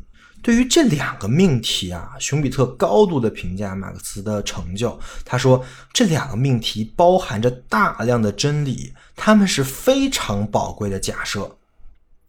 但是你能看到这两个命题跟我们通常理解的什么唯物史观、马克思主义、经济决定论、唯物主义等等有有着巨大的不同啊。这个不同可能就是马克思跟恩格斯的不同，也可能就是马克思跟我们教科书里的马克思的不同。当然，他说的对不对啊？熊彼特说的说的对不对？这是一个很值得去探讨、去品味的一个事情。那我们抛开那些对马克思主义的一些偏见，我们就分析这两个问题。这两个命题中有一个问题，熊彼特就提出来了：如果说马克思是这么分析经济的问题的话，那马克思提出的经济史观是否只是一个信手拈来的近似法呢？也就是说，从归纳的角度看，这个事情很可能是对的。但是用来预测未来发生的事情呢，又不尽然，不见得是一个必然的规律，而是一个可能是概率问题，或者是有很多偶然因素出现而产生的问题。这点就是福柯所说的，对吧？福柯就认为。呃，我们历史是没有一个最终极的走向的，是没有一个我们努力的目标的。它的存在跟它现在的情况是充满了断裂，充满了未知的。而福柯分析的就是那些断裂跟未知，这又是另外一个哲学家为我们带来的东西啊。当然，这个我们之后讲福柯的时候会讲。但是，熊彼特提出来这个问题是非常有道理的。就是我们统计学的问题啊，对吧？我们我们用之前的经济数据能不能来预测之后的情况？我们之前的经济数据到底有没有那个揭示真正的里面的逻辑的那个作用？因为有很多的稳定的社会结构会因为风俗文化等等原因是长期存在的，经济不见得是能改变这些社会结构的原因。熊彼特是这么比喻的：社会结构、类型跟态度，就像是一些未被融化的铸币，它们一旦铸成之后，就可能持续下去，甚至可能保持几个世纪。另外，其实马克思主义对阶级跟阶级斗争这部分的问题呢，其实熊彼特也充满着质疑，尤其是在阶级概念这上面的。熊彼特是这么说的：就我们所知，马克思从来没有系统的阐释，显然是他思思想枢纽之一的东西，就是阶级。很可能他推迟这个工作，直到为时过晚，是因为他的思想专注于阶级概念，使他没有使他觉得没有必要花大功夫对这个概念进行明确的陈述。而休米特自己尝试解释了一下这个阶级理论啊，他认为阶级在马克思主义的语境下就是这个意思。他说，划分阶级的原则。在于占有生产手段的所有权，如厂房、机器、原料以及列入工人预算的消费品。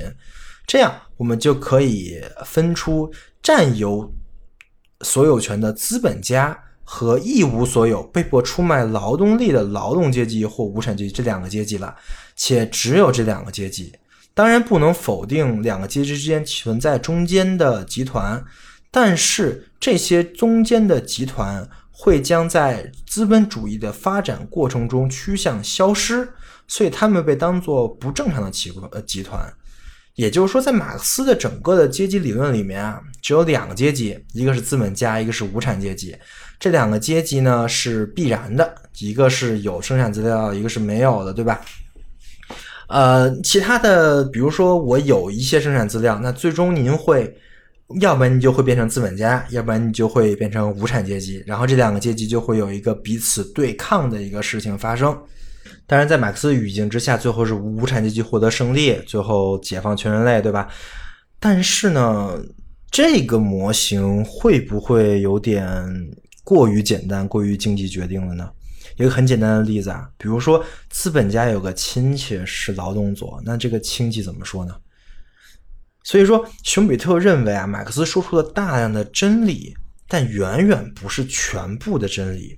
也就是说，马克思他是作为一个伟大的社会学家，但他不是唯一的社会学家，对吧？因为社会学家马克呃，除了马克思之外，还有两大跟他齐名的图尔干跟马克思韦伯啊，对吧？所以，他虽然很厉害，但是他不是唯一的那个人，但是丝毫不能影响他的厉害，对吧？熊彼特认为，马克思在经济史观的分析上面分析的非常的厉害，但是呢，他对马克思的阶级理论呢却有一些质疑，因为熊彼特认为，纵观历史，阶级斗争才是很少见的非正常的情况，大部分的时间呢，不管是哪个阶级，就是马克思分的这种阶级啊。大部分的时间，人都是体现在合作上面，就跟你跟你老板的关系一样，对吧？你会觉得，你可能会觉得心存不满，可能因为钱发少了呀，等等等。但是你绝大部分的上班时间都是跟你老板是合作关系啊。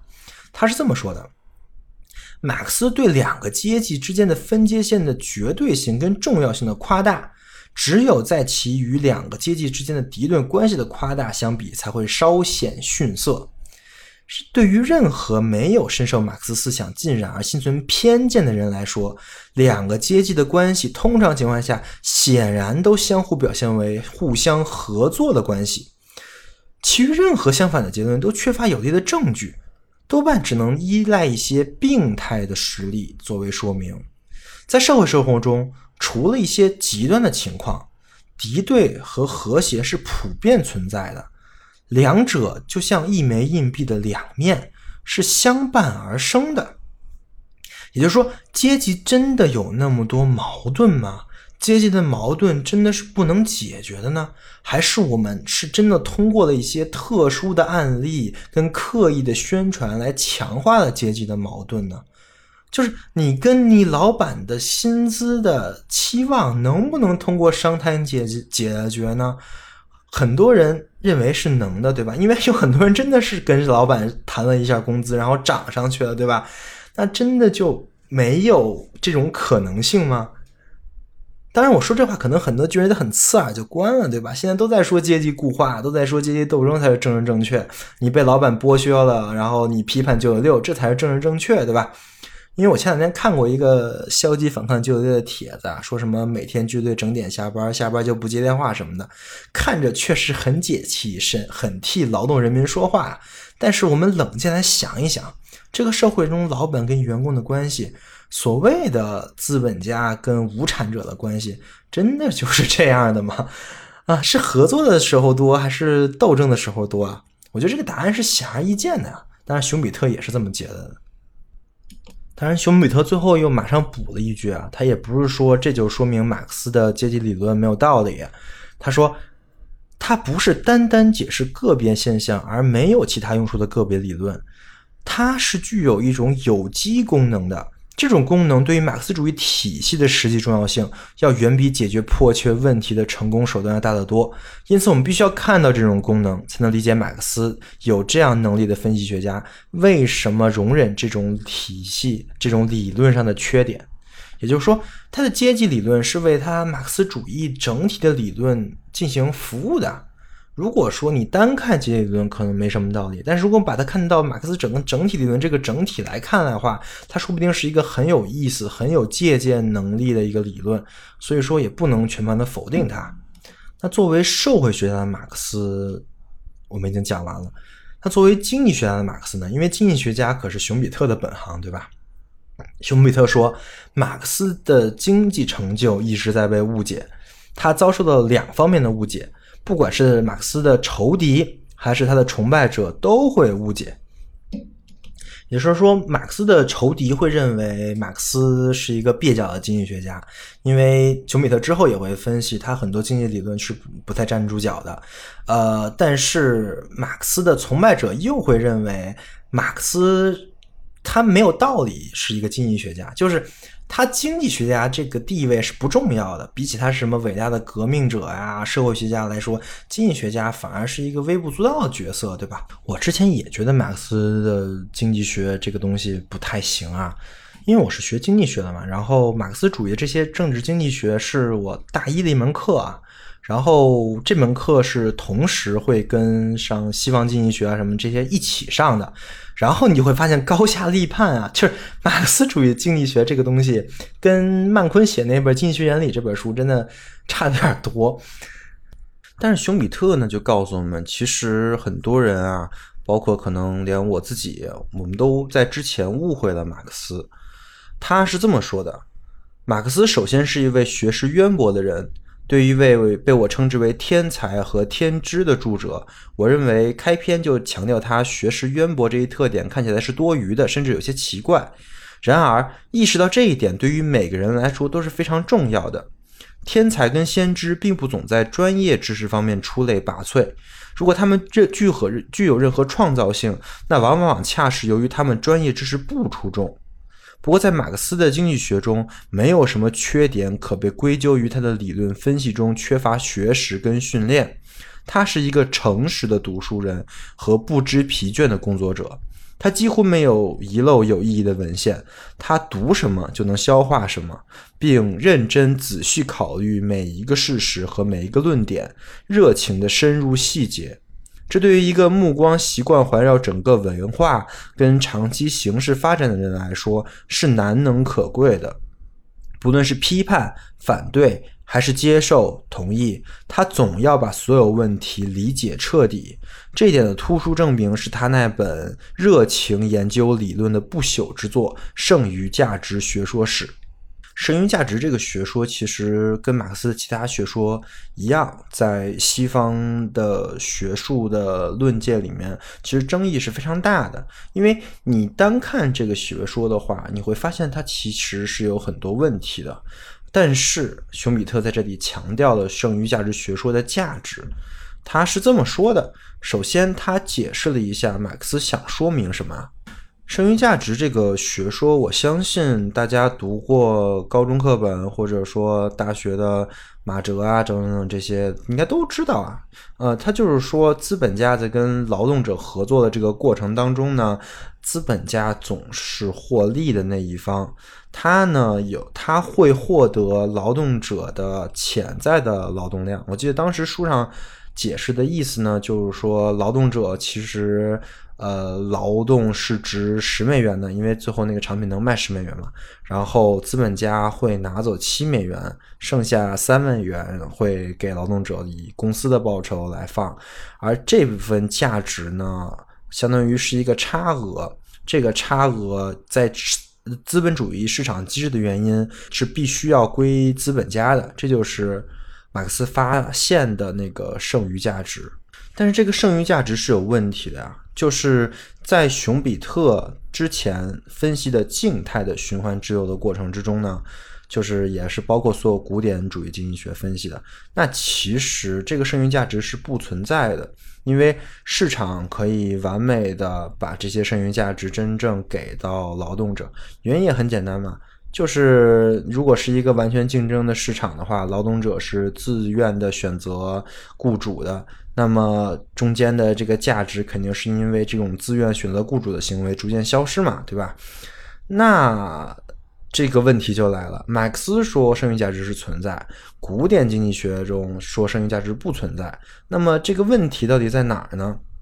熊彼特说啊，马克思分析的本来就跟古典经济学所假设的那个社会是不一样的。他要分析的不是一种均衡状态，而且在他看来，马克思看来啊，资本主义是从来不可能达到一个均衡状态的。相反，而是经济结构中不断变化的过程。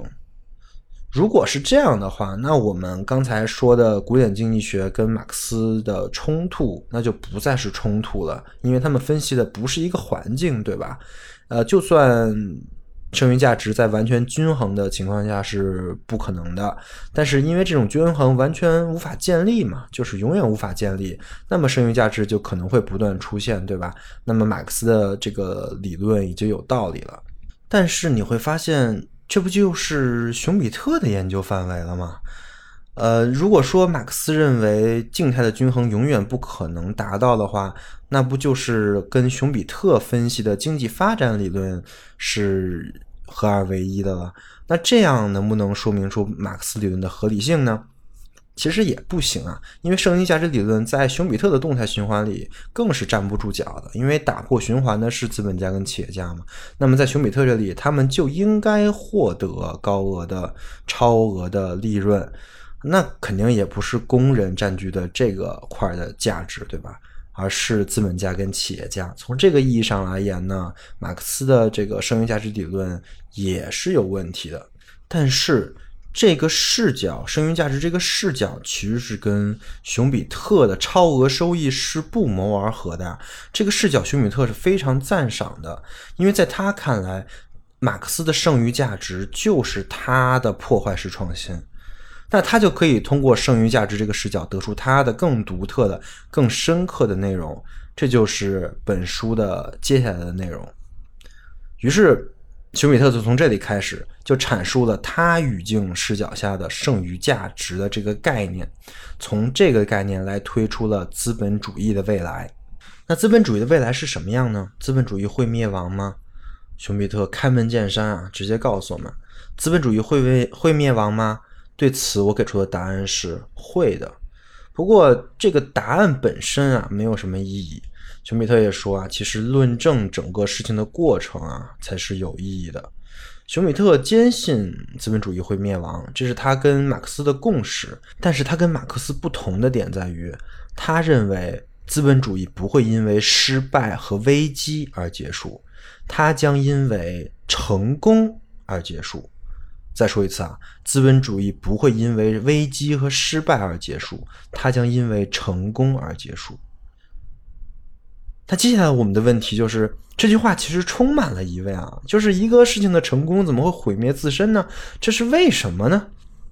这块很有趣啊，但是是跟他的理论一脉相承的。其实，如果说你不听这段，只听过之前的理论啊，其实你也很很容易可以推出他这个事情的论点。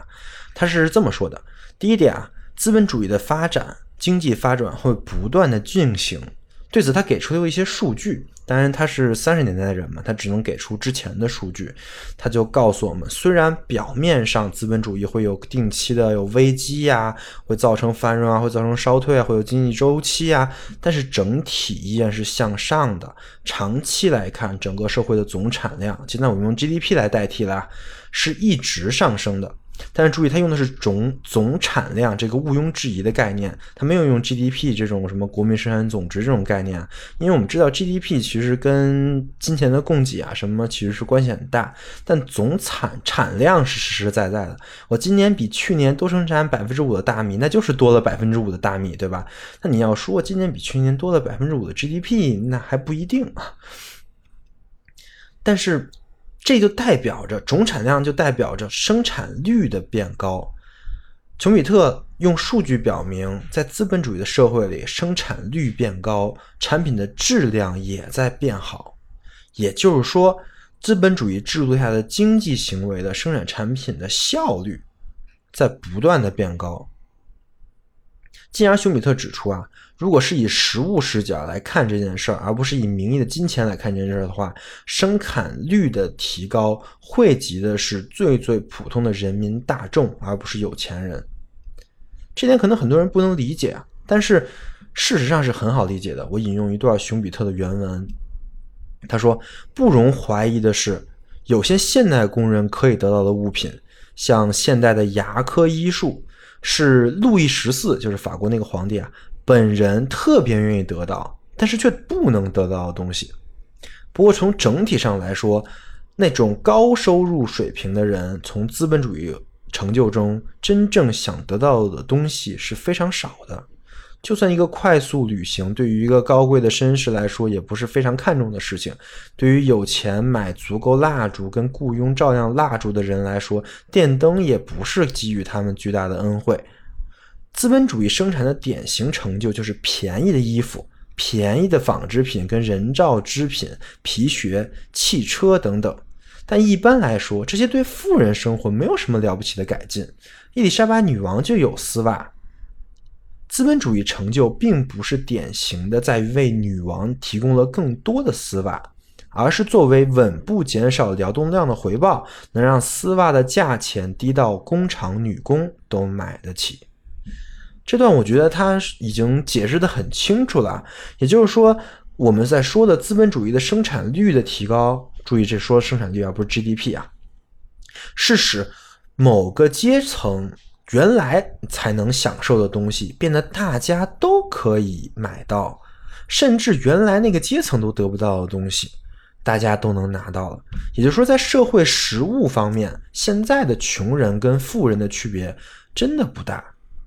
哎，这个其实我觉得大家都能理解啊，因为我们原来有某位总理啊，穿的鞋也就是新百伦，对吧？扎克伯格上街也就是穿的优衣库，有很多奢侈品品牌啊，其实普通人咬咬牙也就买了。更何况奢侈品品牌跟一般大众品牌的区别，现在你看，除了那牌子呀，其实还真是越来越小的，这个我们不能否认吧？但是肯定会有人说，哎，你这太狭隘了，有钱人的快乐是你想象不到的。我也很理解这种想法，但是如果我们要以发展的眼光来看呢？那古代农民相信皇上的生活，那可能是真的想象不到，他可能还真的以为皇上就拿金锄子锄锄地呢，对吧？但是我们现在每个人都会对这个世界上最最奢侈的生活会有一些概念吧？我相信没什么门人没有啊。从这一点看。因为资本主义的发展，因为廉价的消费品，我们确确实实拉近了人与人的距离。但注意，我还是再说一遍，我的说说的是实物参考啊，精神范围的那个范畴可能不在之内，可能拉远了也说不定。因为有钱人的货币资源，或者跟穷人比，那可能就是更是天差地别了。我们都知道。呃，穷穷富分化越来越严重啊！但是按照实物来说，就算他有那么多钱，他一天也只能吃三顿饭，对吧？所以其实你要真按实物来说，我们大家都可以想象，这是很好理解的事情。那这是为什么呢？资本主义带来的这个生产率的发展，经济不断的进行，是怎么来的呢？这其实就是上期讲的那个内容啊，是创新的功劳啊。熊彼特说：“这些创新的革命，把新的生产方法、新的商品、新的组织形式、新的供应来源、新的贸易路线和销售市场等引入进来，以改变固有产业结构的情况。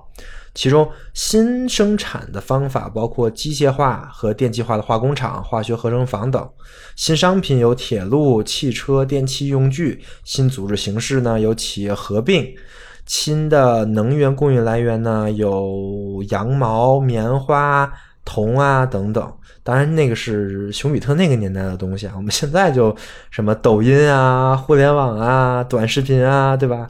但是不影响这个论述啊。熊彼特继续说：“尽管一开始这些成果招来骚动、亏损跟失业，但是每一次这些成果都会表现出长久的加深与拓宽实际收入流的消费品的猛烈增长。假如我们看看这些消费品的剧增，我们又会发现，每一次的剧增都体现在了人民群众的消费的选择跟购买力的增加上。也就是说。”资本主义的这个整个发展过程，逐步提高了人人民群众的生活标准，这并不是巧合，而就是因为它的机制，它是通过这种盛衰交替的过程做到这点的。这个我认为，在中国生活的人民群众应该是最能感受到资本主义所带来的经济发展的，对吧？就是三十年前或者四十年前吧，我们改革开放之前的情况跟现在的情况真的是天差地别呀！啊，这不是社会主义大锅饭带给我们的，我们都知道这一点，所以我们非常的希望能持续的改革开放，对吧？但这一切都是怎么形成的呢？还是那句呃，还是那句话，创造性毁灭。熊彼特认为，整个资本主义的发展就是一个创造性毁灭的过程。这是他的单独一章的名名字，就叫“创造性毁灭的过程”。他在这章里就论述了资本主义是一个什么样的循环，这个循环是怎么把创新作为整个循环最重要的一个因素的，而这就是资本主义制度在现阶段的合法性的证明啊！可能我们一直强调要脱贫啊，要奔小康啊，要步入小康社会啊，怎么做呢？怎么奔小康呢？脱离资本主义的体系能奔小康吗？在熊彼特这儿看是不行。好的，说完了两点啊，第一点就是资本主义会不会会不断发展，第二点是这个发展是不断的创造性毁灭的过程。那当然核心就是创新。那么第三点就是这个发展会一直持续吗？这就是熊彼特第三个论点啊，他认为这种创造性毁灭的过程总有结束的一天。他是这么说的：如果让我们看一看那个更加不可能的可能性，就是生产，就假设生产方法已经完善到了不能再进一步完善的境地，那会怎么样呢？那本质上属于一个进化过程中的资本主义将逐渐的萎缩衰退。这时候，企业家会无所事事，因为他们会发现自己处于一个完全永久确保和平的社会将军一样的地位。供应商业的管理将成为行政日常管理的事情，而管理人员将不可避免的具有官僚主义的特性。一种非常清醒型的社会主义可能就自动出现了。人的精力将离开工商业，很多有才智之士将会被经济领域以外的事业所吸收，给他们提供活动的机会。这就是说明什么呀？说明资本主义自身的合法性来源于创新，但是，一旦创新停滞了，或者说人的需求已经很好的被满足的时候，那资本主义自身的合法性也就会逐渐消失了，资本主义将逐步衰退。这就是熊彼特构思的资本主义灭亡的情景。我们再说一遍啊，资本主义并不是因为失败而或者说危机而灭亡的。就什么失业这些事情，其实对资本主义来说，它不是会导致它灭亡的事情。相反，它会因为自己的成功而灭亡。它会因为已经没有什么创新可以做了，那个时候，资本主义整个这套鼓励创新的社会体系可能就不再适用了。那么，如果我们回到剩余价值的原理而言，就是说，在剩余价值逐步消失的那一天，可能资本主义就会被社会主义取代。这听着很遥远啊，也很玄幻啊。但是从理论理性上讲，这是一定的，对吧？这个其实没有什么好去说的。如果真正按照熊彼特的这套理论来讲的话，那么这是必然会出现的，因为创新总有尽头。它创新一到了尽头的话，那么其实就到了资本主义的灭亡之日。他是最后是这么总结的：假如资本主义的进化停止了，或者全部变成自动化了，那么除了还能苟延一段时间的准地租跟垄断利润的残余之外，资产呃产业资产阶级的经济支出，最终就将降为付给日常行政工作的工资。资本主义企业因为它本身的成就跟它的进步自动化，我们可以得出这样的结论：它倾向于让自己变得多余，而从而会被自己的成就所压得粉碎。全部官僚化的巨型工业单位不仅驱逐中小型企业，剥夺其业主。到最后还会撵走他们的企业家，剥夺作为一个阶级的资产阶级。那个时候，可能资产阶级本身就不复存在了。那会发生什么呢？就是社会可能会需要新的领导阶级统治，政治将会变得不断不断的重要。那这个时期，人可能也就会变成亚里士多德所说的那种政治动物。所以，其实你看啊，现在有很多国家，大家都非常关心政治啊，天天有各种政治活动啊，这个没事游个行什么的，那不是吃饱了没事干啊，啊，那那反而是吃饱了就应该去想这些事儿啊。当然，我们之前讲了那个汉娜·阿伦特，他也指出了人类就应该去从事活动，活动就是公共言谈、公共演说，对吧？也是这个意思。不过汉娜·阿伦特更悲观一点，他在《人的境况》里写的就是，熊彼特认为这些会自然而然实现，随着资本主义的进展而实现的事情，汉娜·阿伦特则看出了这个自然啊会有很多危险在里面，它有两个很危险的方向。一个就是一九八四，一个就是美新世界，对吧？不过这是听汉娜·阿伦特那期的事情了，有兴趣的同学可以去复习一下。那我们再说回熊彼特的社会主义蓝图啊，到了我们刚才说的资本主义的那一步，资本主义就可能不太能继续了，社会需要新的变革。但是，就是，嗯，但是我们想，其实就那个时候，人已经活得很不错了，社会已经很发达了，至少是基本的需求全部都满足了，衣食住行对于任何人来说也没有什么障碍，所以我们现在离得还蛮远的。但是呢，就到那个时候，呃，我们会出现是社会主义吗？还是会出现一种什么别的什么样的情况呢？就社会主义到底能不能行呢？这个问题是整本书的第二个标题：社会主义能行吗？熊彼特回答的是：“一定行。”原文是这么说的：“社会主义能行吗？当然能。首一旦我们假定，首先已经达到必要的工业发展阶段，其次能够顺利解决过渡问题，那么社会主义的可行性是不会受到怀疑的。当然，人们对这样的假定本身，或者会对能否指望社会主义形式的社会是民主的。”或者无论他是否民主，他行使的职能能好到什么程度是有担心的。这些所有的问题，我们随后都要讨论。不过，倘若我们接受这些假设，消除这些疑虑，那么其实对这个问题的回答是理所当然的肯定。那熊彼特是怎么设想那个时候的社会主义呢？他认为，社会主义并不表明中央当局必定是一个专制独裁的一个政府。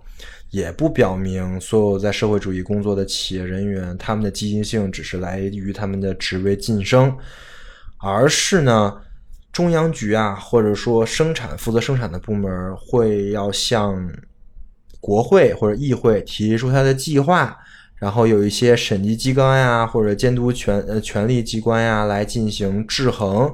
可以想象，他们可能会有否定这个决议，或者说。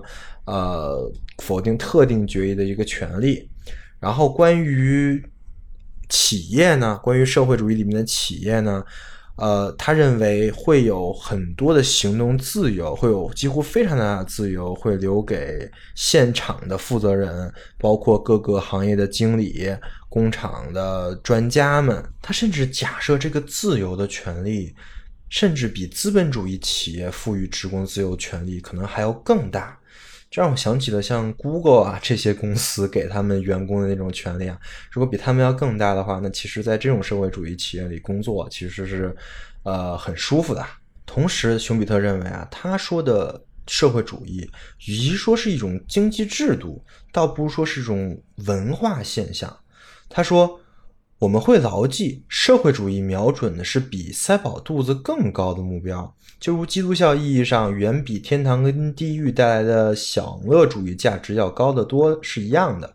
最最重要的是，社会主义意味着这个新的文化世界。”所以它是一种文化现象，是知识分子对人人平等这个崇高理念的一个理想的实现。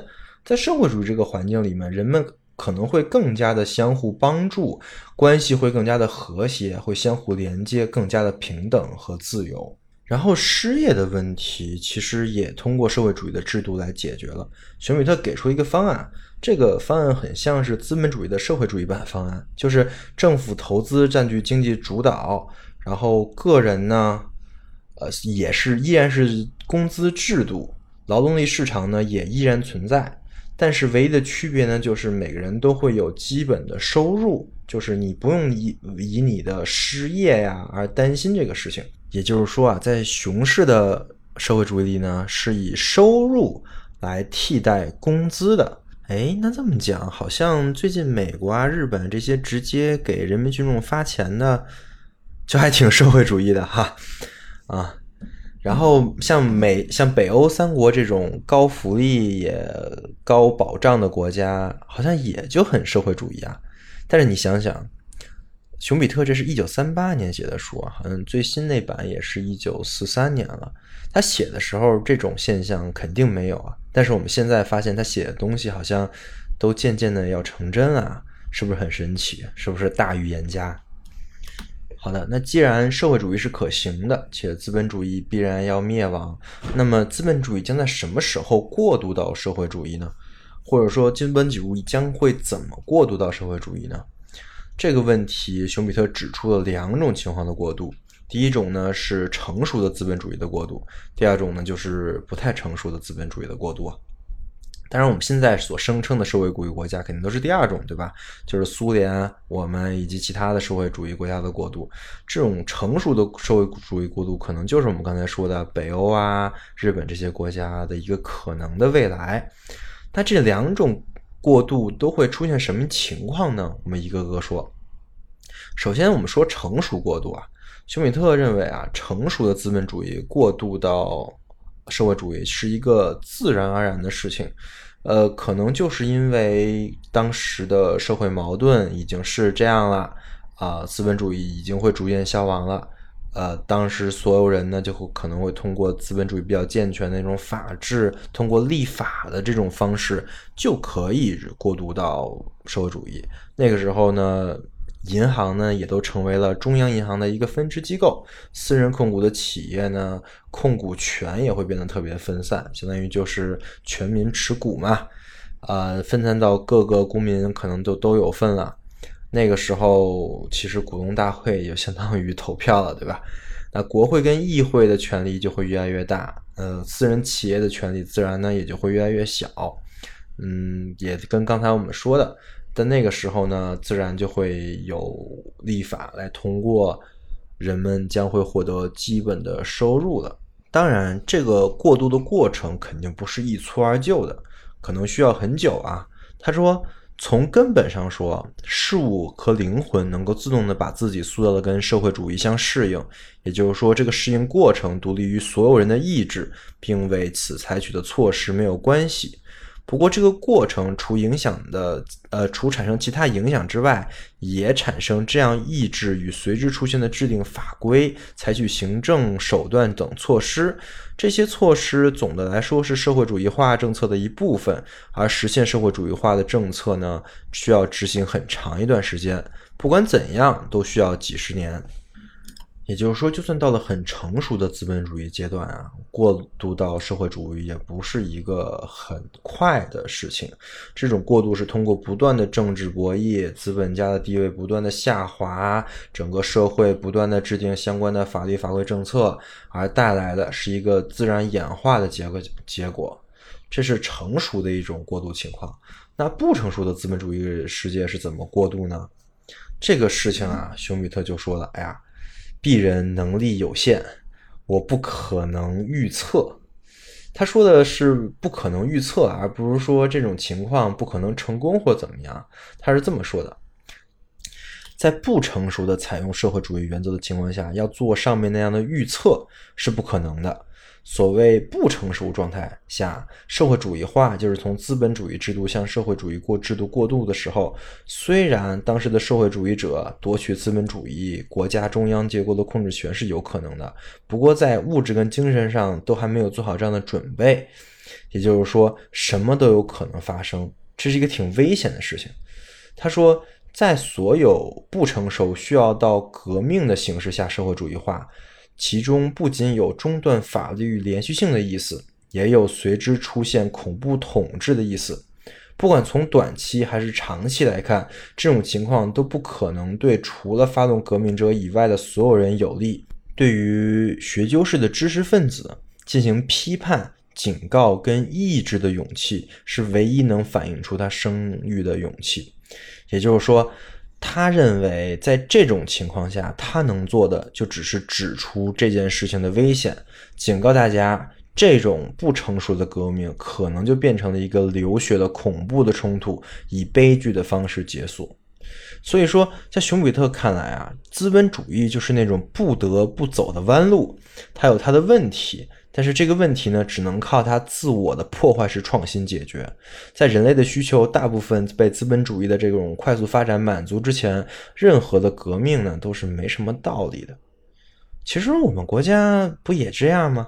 我们之所以进行改革开放，也是其实就是对熊彼特这套理论、这套社会主义蓝图的认可，对吧？我们先进行资本主义的，然后呢，我们再逐步看看怎么才能完成社会主义，对吧？那讲到这里，我们其实主要的部分就讲完了。最后还有一点呢，就是有关民主，因为有很多人认为社会主义跟民主是不兼容的，因为生产是由政府或者某个部门决定的嘛，不是人们自己自发去做的，那怎么才能算是民主呢？熊彼特就指出这个问题，并且做了回答。他说，民主跟社会主义啊是完全两件事情，分属两个维度，这是完全不冲突的，且是分离的事情。这部分啊，他是这么认证的。首先，他提出了一个思想实验。他说啊，假设啊，我们处于一个国家，这个国家是民主的，但是他是用民主的方式在迫害基督徒、杀呃杀死女巫跟屠杀犹太人。那么，我们应不应该认为这些这些呃事情是通过投票得出来的，是通过民主的程序规则决定的呢？就对这些事情而表示赞成呢？这个其实很简单啊，对于一个神志清楚的人，这个事情肯定不能干，对吧？就是不管你怎么得出来的，你让我去，呃，用这种方式去去迫害别人，那肯定是有问题的呀。要是什么事情通过投票就都都都能做，那太可怕了，对吧？所以熊彼特进一步提出啊，民主啊，它是一个方法，它不是目的。什么意思呢？就是说啊，民主是保证这个社会它能。尽可能的自由、公益、政治廉洁的一个方法，但你要把它当成目的，为了民主而民主，那就不对了。那也就是说，不管是任何国家、任何政体，都可以选用民主这种方法来保证自己的决策的正确。确实，我们也发现了，没什么方法能比民主的方法更少的伤害别人了。但是我们还是要做正确的事情，对吧？不是说只要民主投票了、程序正义了，这事就能干了。那什么是正确的事情啊？这又回到了政治哲学跟伦理学了。之后我们会讲，尤其是罗尔斯正义论这部分，我们会做一些论述。那如果这么看的话，其实民主制度是一种作为一种方法的话，它是不与任何经济制度冲突的。它是在一种特定的情形下运用的方法。那么什么时候运用民主是合理的呢？这我也留一个扣子，因为关于民主的更深刻的、更深入的论述呢，我今天就不讲了。大家可以去看一下这本书关于民主的内容啊，包括熊彼特总结了之前的民主制度，总结了社会主义的民主实践问题。啊，最后又总结了民主的四个条件，在这四个条件之下呢，只要国家实现民民主制度，就可以长期的、持续的保持稳定，不管它是资本主义国家还是社会主义国家，很有意思的。但是我不太好讲，咱们就点到为止。行，讲到这儿，我们主要内容就讲完了。那我们来总结一下吧。熊彼特他带给我们什么？为我们指出了一条什么样的道路？以及他自身跟他的理论有什么样的局限？首先是他的带给我们什么？他他这两本书《经济发展理论》跟《资本主义社会主义民主》这两本书写的都非常的好啊，真的是引人入胜，而且呢，整个的文笔也非常的流畅，也没有什么公式在里面，呃，妨碍别人，就妨碍没有数学思维的人去理解。熊彼特在这两本书里带给我们的一个视角，就是以社会发展、以创新为主轴的视角。他通过第一本书来分析了资本主义社会是如何进行这个创新的，而在第二本书里，他又分析了这个创新终有进，呃，终有尽头，在这个尽头之后，资本主义又会变成什么样的发展？同时，人类又会在那个时候有一个什么样的社会制度？在他看来，社会主义就是在那个时候出现的。当然，在这一点上，他就跟伟大的先哲马克思的理论不谋而合，这也就是马克思的伟大所在。那么，我们应该做什么呢？既然这个社会历史是这么发展的，其实熊彼特也在他这本书里给我给了我们很多的启示。首先，我们不应该做的就是去推翻资本主义的制度。在熊彼特这里看啊，起码是在熊彼特来看，资本主义制度是唯一的能保证经济快速发展的制度，能给所有人真正的经济实惠的制度。那在资本主义的创新枯竭之前呢，我们不应该通过暴力啊等等等的形式来推翻整体这个制度。就算是我们知道未来可能会进入社会主义的阶段，我们也需要等待时机的成熟。那么这不代表我们什么都不做，对吧？我们可以去推动，就真正一个社会主义者的话，我们就可以推动整个事情的发生。那么肯定就是有两种方式。第一种方式呢，就是去做资本家，去做企业家，去做真正促进社会创新，去打破整个社会的循环之流，去做这样的事情。这样的事情的话，总有一天我们会看到社会主义的曙光。当然，还有第二种，就是从现在开始进行社会主义的实现，就比如说去立法呀，去通过那些更加使人平等的法律呀，或者说去从事做一些社会企业，去从事做一些全民控股的公司，去从事将社会主义的一些实践逐步的在资本主义实现，这都是很有意义的事情。总之，熊彼特为我们画出了一个蓝图，而这个蓝图在我们现在看来，在一九三八年画的蓝图已经有部分东西已经实现了，而且有很多东西是在未来的趋势里正在实践的。我们如果我们按照这个蓝图发展的话，很可能会有一个很光明的未来。这就是熊彼特留给我们的巨大财富。当然。我也要在这里强调一下熊彼特的局限。熊彼特是一个二十世纪前半叶的人，他没有见过互联网，他没有见过第三次的工业革命，他也对后面的。包括复杂系统的研究，包括生物学、演化学的这些研研究，以及后面的一些哲学研究，包括正义论啊，他都没有看过，这会导致了很多的问题。他当然也没有看过原子弹，他也没有预料到原子弹这个东西可以彻底的改变未来的战争、未来的国际形势。这会造成什么事情呢？这会造成他可能会对。整个资本主义的发展有一个更加乐观的估计，但这点在汉纳·伦特以及后面的法兰克福学派的。呃，各个理论家之中都会对这个东西进行批判，同时呢，他也会对社会主义的制度有一个更加乐观的估计。在这一点，我们会在经济学之中讲，因为有一个专门的学派——奥地利学派，包括哈耶克呀，他们他们对社会主义可能会产生的各种各样的问题，包括人类的自由问题，进行了非常全面的论述。这可能都是熊彼特受于时代局限所没有想到的，不过没关系，他已经足够伟大了，而且他真的为我们描绘出了一个我们人类理想中的发展蓝图。不知道听到这里大家有没有一点感动啊？就是如果我们。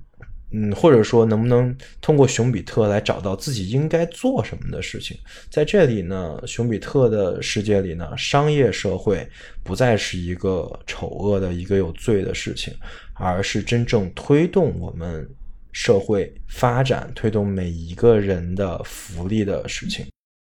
就和马克思一样啊，其实熊彼特也承诺了一个光明的未来，也为我们的行为指导出了一个方向，也相当于是一种宗教式的存在。那么信仰他还是不信仰他，其实都是每个人自己的选择。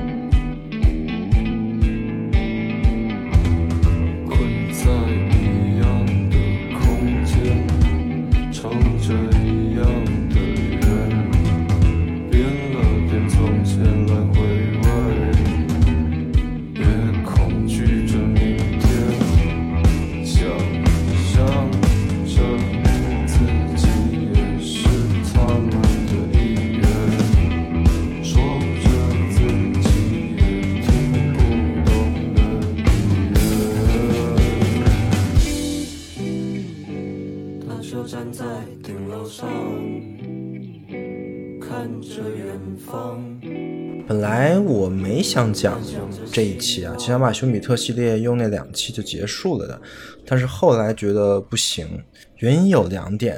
第一点呢，就是我上期讲完之后觉得还不太够，就有很多东西呢我没有真正的讲到。然后，但这些东西呢，就是我真的是非常想讲的，是我讲熊彼特整个理论的一个核心动力啊。那没讲够肯定又不行啊，啊，这是一个。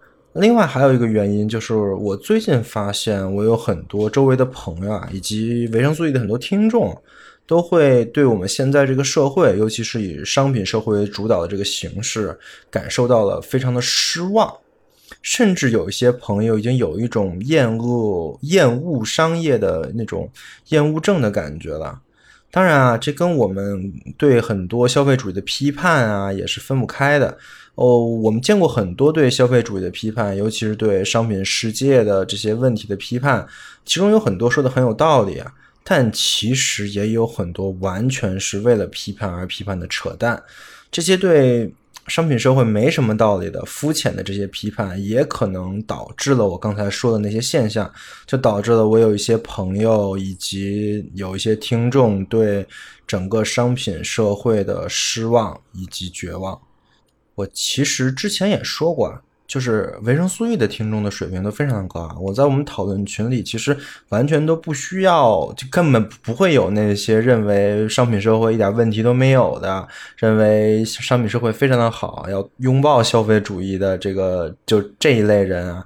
呃，我相信大家听维生素 E 的同学应该都都脱离了这个阶段了，这是个好事儿。但是这就很容易陷入到我刚才说的那种情况。但是我同时不认为我们应该对商品社会完全的失望，认为必须有什么其他形式来替代它，或者就消极怠工，在这个社会里找不到做事的方向跟所处的位置。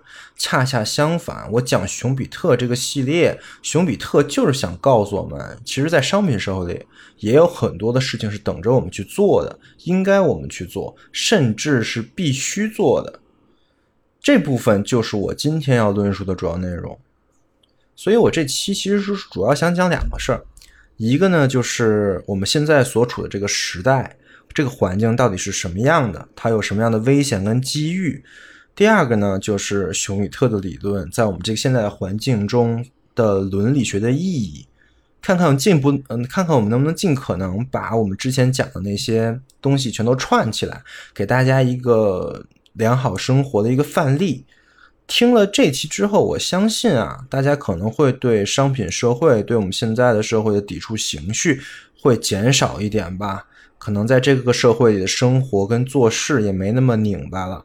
要是有听众能达到这种效果，我这期的目的也就达到了。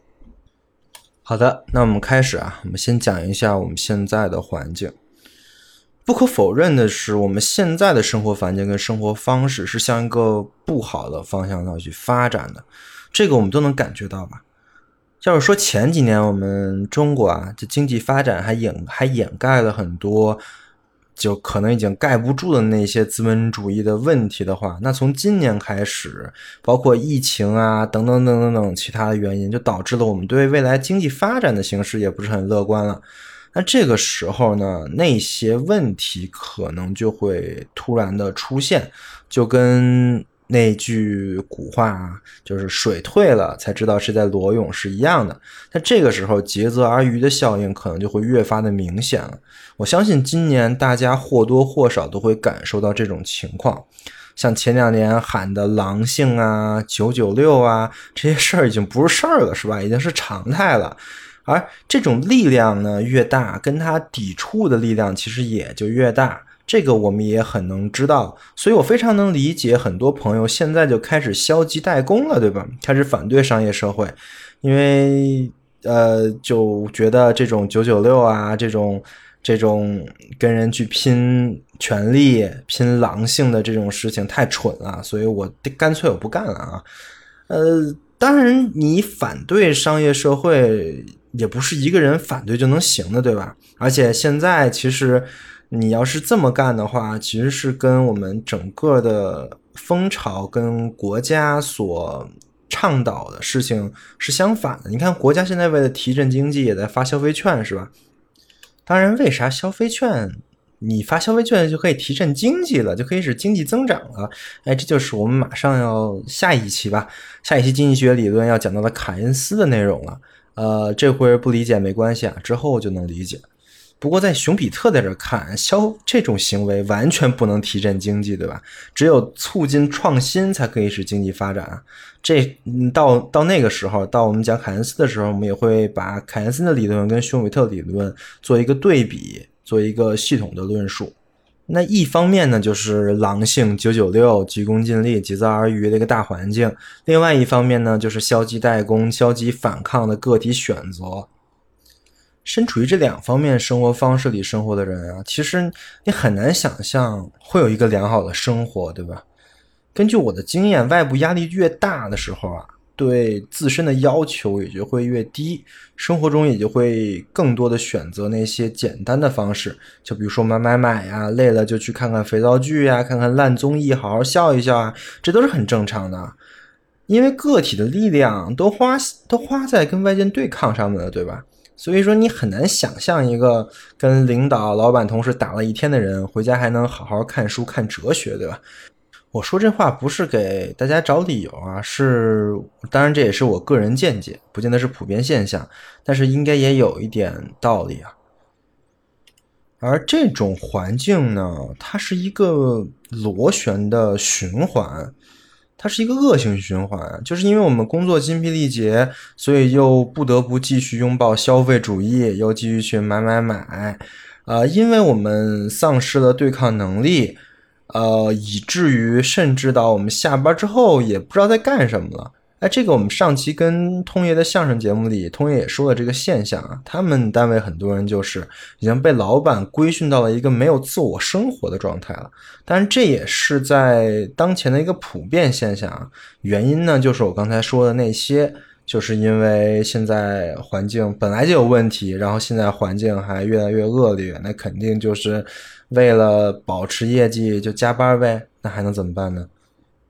那如果就选择彻底的对抗呢？就是我辞职，我不干了，我我离开这个商品社会。我相信很多人也选择了这么一条路啊。但是这条路的问题更明显，就是如果你真的完全的彻底的对抗，那意味着你跟这个社会的连接是要被切断的。因为在一个商业的社会里，反商业，你首先要考虑的就是人际关系问题啊。饿肚子问题倒还到其次，因为现在饿死也蛮难的。但是如果你真的抛弃商业社会，那你父母怎么看你？你亲戚朋友怎么看你？你的朋友怎么跟你交往？你要抛弃你多少现在拥有的东西？这些事情都是要考虑的，而且这都是很重的承担啊。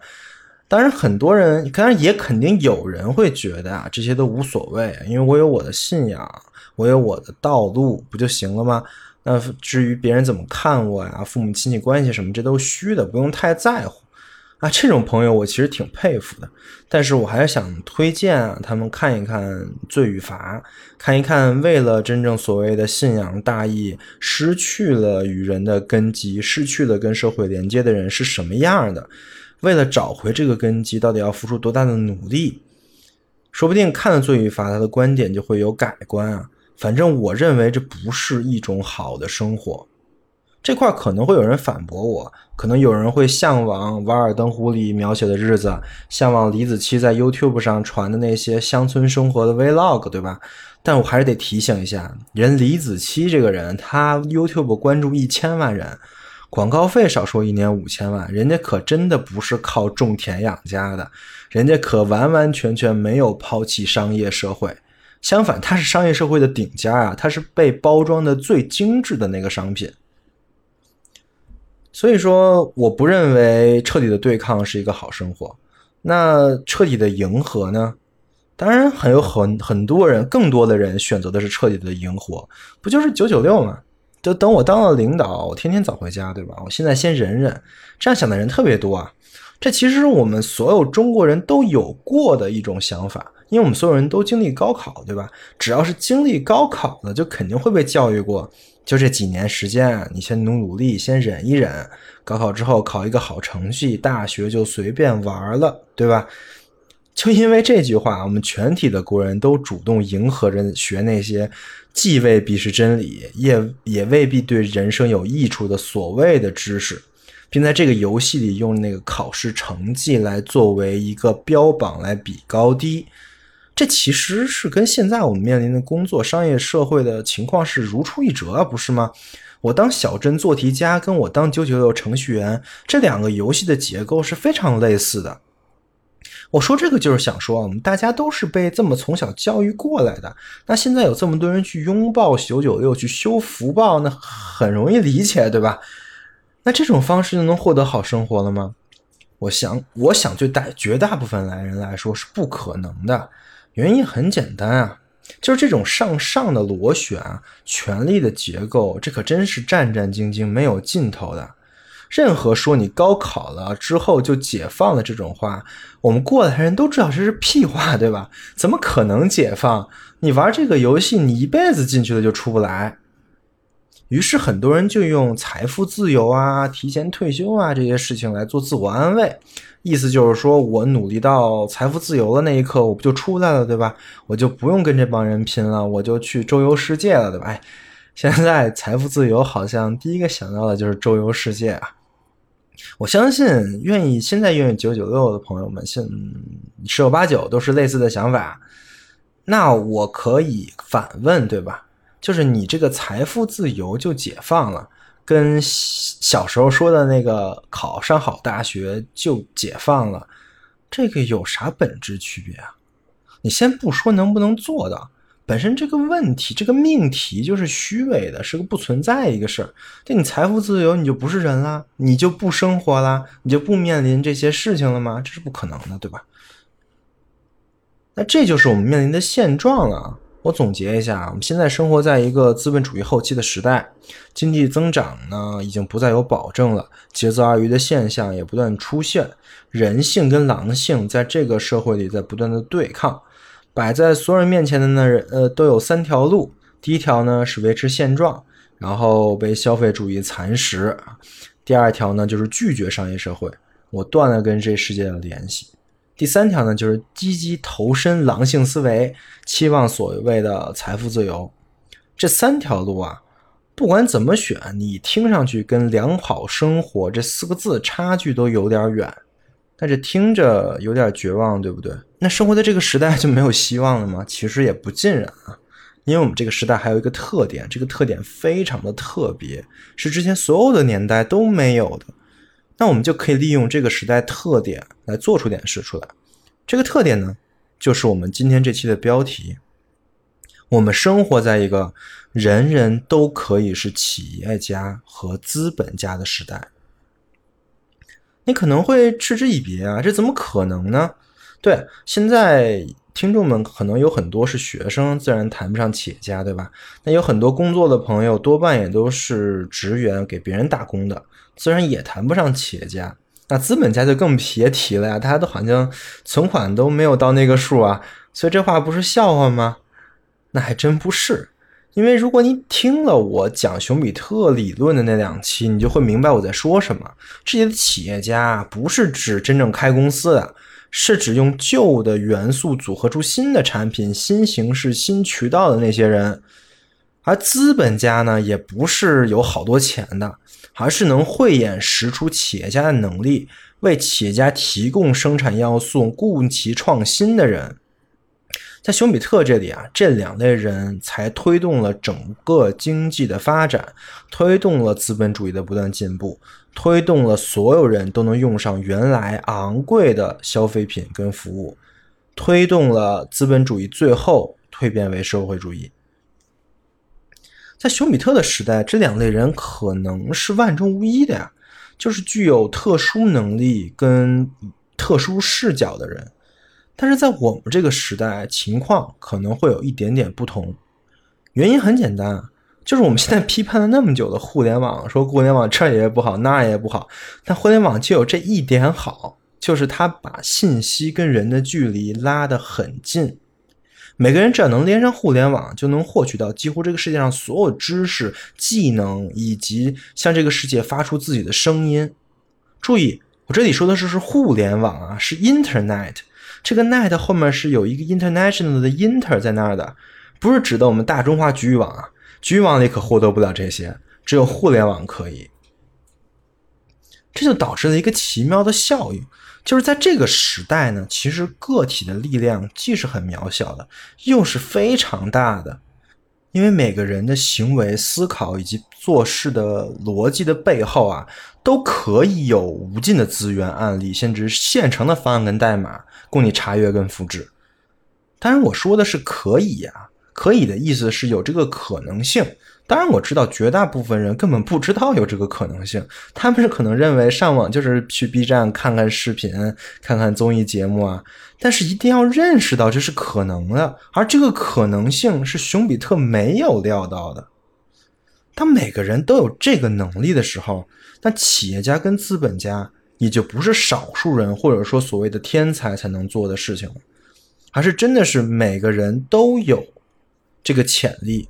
都有这个可能性和机会来做到。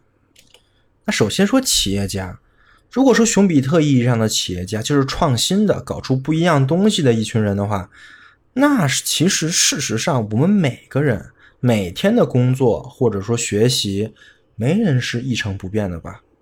我们都在以我们的方式来优化着某件事的流程，提出一些新的想法，并在这些游戏里获得乐趣。而互联网的普及呢，使这些事情变得更加的简单。只要有这个心，你就有这个办法。我随便举个例子吧，就比如说我上班啊，我原我原来上班是坐地铁的，我从我们家走到地铁要十五分钟，坐地铁半小时，然后再走再下地铁走十分钟就到单位，呃，这加起来大概五十分钟啊。这是高德地图给我规划出来的最佳路线啊。但是我发现，我最近发现，我上班这条路很适合走电动车，因为路很顺啊。于是我研究了半天，就搞了一辆很合适的电动车。现在上下班呢，就只要二十分钟。呃，而且比起之前的坐地铁跟走路啊，骑电动车也更有趣一些。那这个事情算不算我创造的一个创新呢？可能这个对整个世界影响不大，但是对我这个人来说，我每天能省出半个小时的时间。那也就说明我可以早睡半个小时，或者我的播客可以更得更勤一点，因为有了更多时间来做嘛。那这不就是熊彼特所说的流程优化吗？那我在思考这个问题、找到更好方案的这个过程，不就是熊彼特所说的企业家应该干的事儿吗？而这一切啊，就是我能想到的这一切，其实是跟现在的电动车的发展、电池的发展和互联网的发展都息息相关。因为电动车的发展，我才能选择这个工具；因为电池的发展，我骑这个电动车才会方便一些。要不然的话，天天得充电，对吧？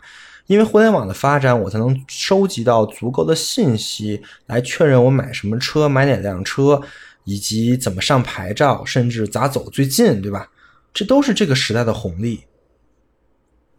那好，那说了企业家呢，我们再来说说资本家，这个其实更明显。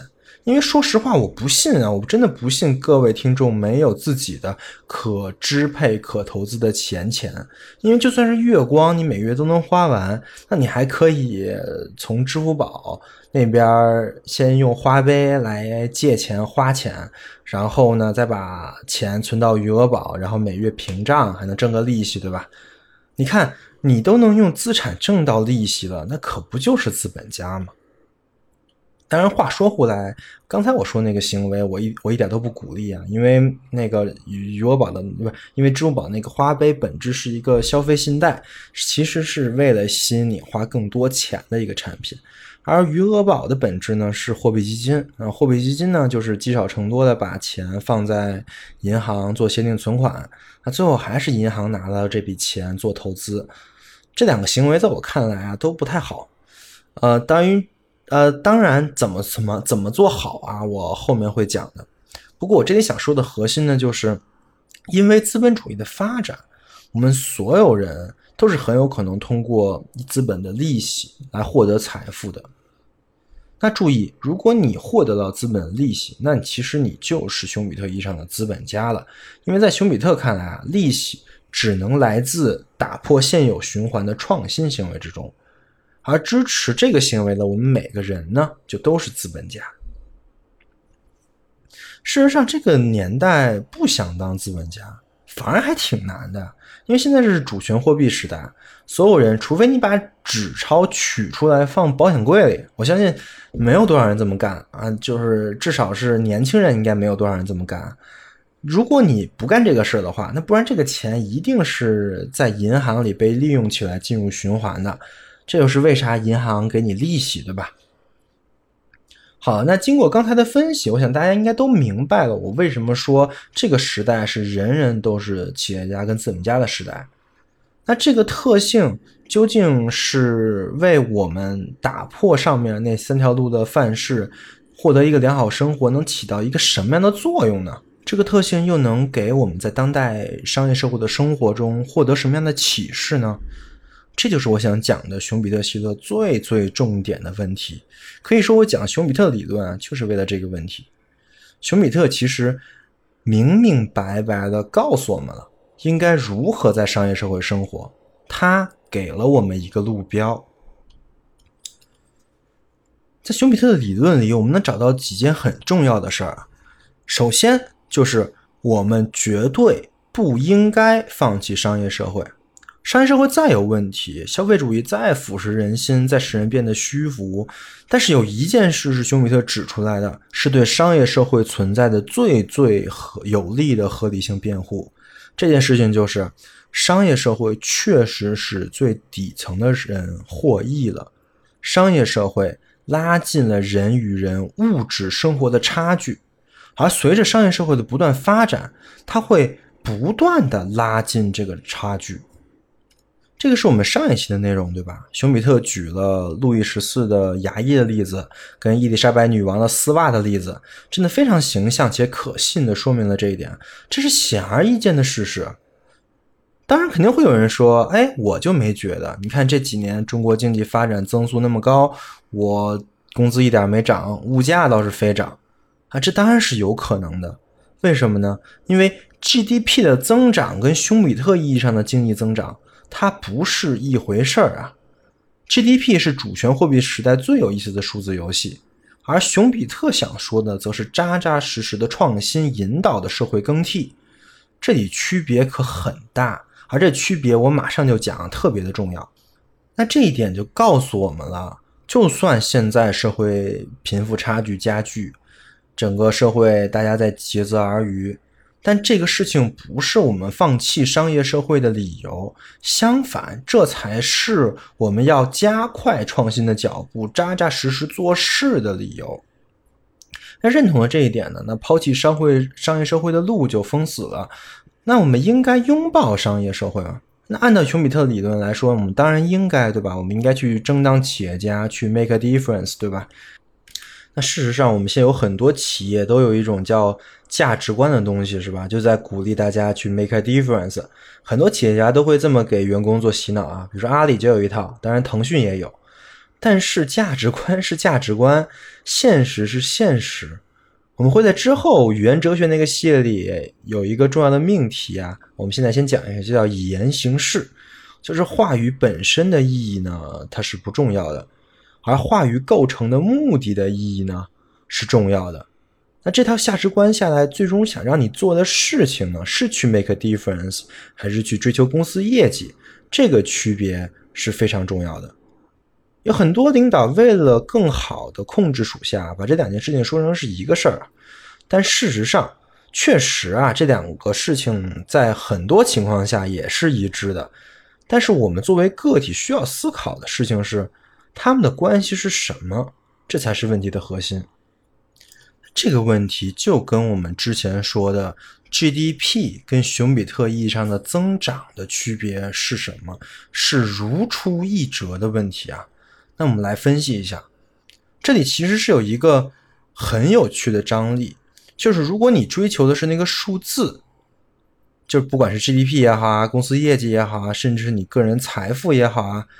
那你可能很可能得不到熊彼特意义上的增长，但是如果你追求的是熊彼特的增长，那那个数字最终好像是可以把这些增长给 count 上的，对吧？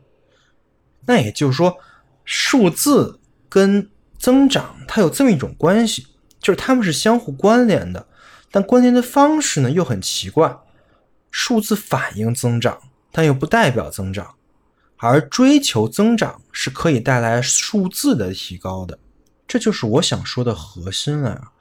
同时，这也是我们现在商业社会出了这么这么这么多问题的一个最终的剖析答案。因为我们那个时候，我们出问题的时候追求的是数字，我们没有在追求增长，而数字一时可能会很漂亮，但增长却没有出现。就导致了后续的问题。那我们应该做什么呢？其实我说到这呢就很简单啊，我们就是应该去追求熊彼特所说的那种增长，而不是数字的有无系的增长啊，而是站在整个社会角度的真正可以使社会福利增加，给所有人带来好处的那个增长。而这就是我想说的，熊彼特带给我们的核心命题。也是我们在商业社会里生活应该遵守的准则，这也是我为什么说这是一个熊彼特是一个伦理学命题啊，因为伦理学就是就是研究人应该做什么、不应该做什么这种问题的学科，对吧？那当然也会有人说啊，哎，我这个人没什么雄心壮壮志，也不太关心社会的发展，我只关心我个人的发展。那么你刚才说的那个追求增长给社会带来福利这个事儿啊，它是给整体社会有帮助的。那对于我个人增长来说，有什么意义？有什么价值呢？那我还不如就去追求那个数字、那个指标，对吧？这个问题啊，首先我不认为只关心个人不关心社会发展的人能获得一个很良好的生活啊。其次，就算你没有雄心壮志，只想过好自己的日子，那你也应该去追求真正的你个人的发展，而不是数字的增长。这个问题其实就跟我们之前讲过的萨特的存在主义学说不谋而合了。不知道大家还记不记得萨特的存在主义？那我们来复习一下，就是存在先于本质，人的选择才决定了人的本质，而不是相反。萨特是一个非常喜欢鼓吹创作跟创造的哲学家，他认为只有在从事这些事情、从事这些活动中的人啊，才是一个在做选择、承担责任的人，才是真正能获得好生活的人，而不是去跟随他者、受到他者的控制。哎，你会发现萨特的创造跟熊彼特的创新呢，哎，都有一个“创”字啊。但仔细想想，其实你会发现，萨特的创造是包含熊彼特的创新的。你想要是创作一个文学作品，你要是没有创新，你不写的是新东西，那不就是抄袭，或者说你把之前的作品重新抄写了一遍，对吧？那所以创造跟创作其实是有创新在里面的。萨特说：“人无法逃避选择，人要承承担责任。”这其实呢，就跟熊彼特说的“企业家要不断打破循环之流，资本家要承担风险才能获得回报”这个内涵是非常的相近的。那一个人如果是在商业社会里生活，追求熊彼特所说的创新，那对个体而言，其实也是萨特意义上的存在，也是可以告别恶心的一种方式。而且对比萨特当一个文学家跟艺术家而言呢，追求在商业社会里追求创新，我认为是这个时代人人都可以做到的，是是一个更好达成。追求好生活的一个状态，你看很有趣，对不对？经济学系列跟哲学系列在这一期一种很奇妙的方式连接起来了。那我们总结一下，就是在这个时代，我们现在所处这个时代是有一个跟往常时代完全不同的机会跟机遇的。这个机遇就是人人都可能是资本家跟企业家，而在商业社会里生存。如果我们遵照熊彼特的教诲，来按照熊彼特意义上的企业家跟资本家应该做的行为那样去做的话，我们不但可以获得社会的发展，我们每个人的个体也可以获得良好的生活。但这其实是跟我们现在的很多的主流的价值观，跟我们现在很多主流追求的东西是不一样的。这个区别呢，就是数字跟发展的区别。也就是说，如果你要追求的是数字，OK，那你就在那个 game 上努力的向上挣扎爬，那祝你爬到最高，而且不掉下来，对吧？但如果你认为数字其实是不重要的，你你是在考虑怎么达成发展，怎么达成增长，那看这个事情的视角，甚至你的整个世界立刻就不一样了。而这个视角就是良好生活的路标。好了，讲到这儿，我觉得吧，我已经把所有的熊彼特理论能带给我们的启示，以及我们应该做什么都讲明白了。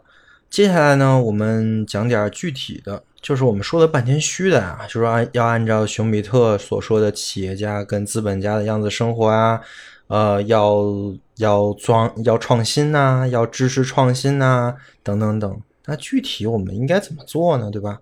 这个创新这个词儿现在已经被词义污染到非常的含混跟不切实际了，对吧？你凡是政府报告里必然会提创新，对吧？什么加大创新力度啊，什么什么什么，但是具体怎么落地一句没提啊。所以，那我们具体在个个体生活之中要具体如何做呢？这个我没办法概括的说啊，我就只能举案例了。我觉得这个事情我们可以一起来讨论啊，也可以希望大家可以在留言板上来。来说一下咱们自己是怎么做的。企业家跟资本家是两部分啊，我们先从企业家开始说。作为一个商业社会的职场人啊，不管大家的工作是什么，也不管大家的工作里有多少创新、创意、创造的成分，我始终认为每个人的手头的工作里都会有需要可以优化、可以进行流程创新的内容在里面。而通常这些内容啊，是跟我们个人的业绩指标和 KPI 挂钩很少的，这是我个人的观察，也不知道对不对啊。那么其实这里就面临一个抉择，就是你是要去完成你的 KPI 去赚那部分钱呢，还是要做你认为真正的有益的，可以对这个公司也好，你周围的人也好，甚至这个世界有一点改变不同的事呢？我相信听完这期之后，这个抉择就很明确了，对吧？当然，我说的不是在你现实生活中一定要这么做啊，而是说你应该怎么做，这是有区别的。就是相当于我应该去做那些我认为可能是这个公司发展更好，可能是我个人发展更好，可以使这个世界发展更好的事情。但是有可能那个 KPI 特别紧急，然后或者说那个东西非常影响你的薪资，那我也不是说你一定要死守这个理儿啊，但是起码心里要明白自己应该做什么，这个事情其实非常的重要。举个实际的例子嘛，就是我其实是做产品的嘛，我产品经理啊，我的 KPI 是跟新产品、新项目、跟新客户的增长挂钩的。那也就是说，其实旧的产品的迭代啊，跟旧客户的维护啊，是不在我 KPI 里面的。但是我知道这部分特别的重要啊，因为我真是在做这个业务嘛，肯定因为可能制定 KPI 的领导，他不知道这个事情，但是我知道，那我应该怎么做呢？那其实。答案是呼之欲出的，对吧？我肯定是要把我很多的精力放在这上面的，就算 KPI 上没有，这就是数字跟发展的一个关系，对吧？当然可能会有人问啊，就是，哎，你这怎么判断啊？就是你有没有一个量化的指标，说什么东西该做，什么不不该做呀？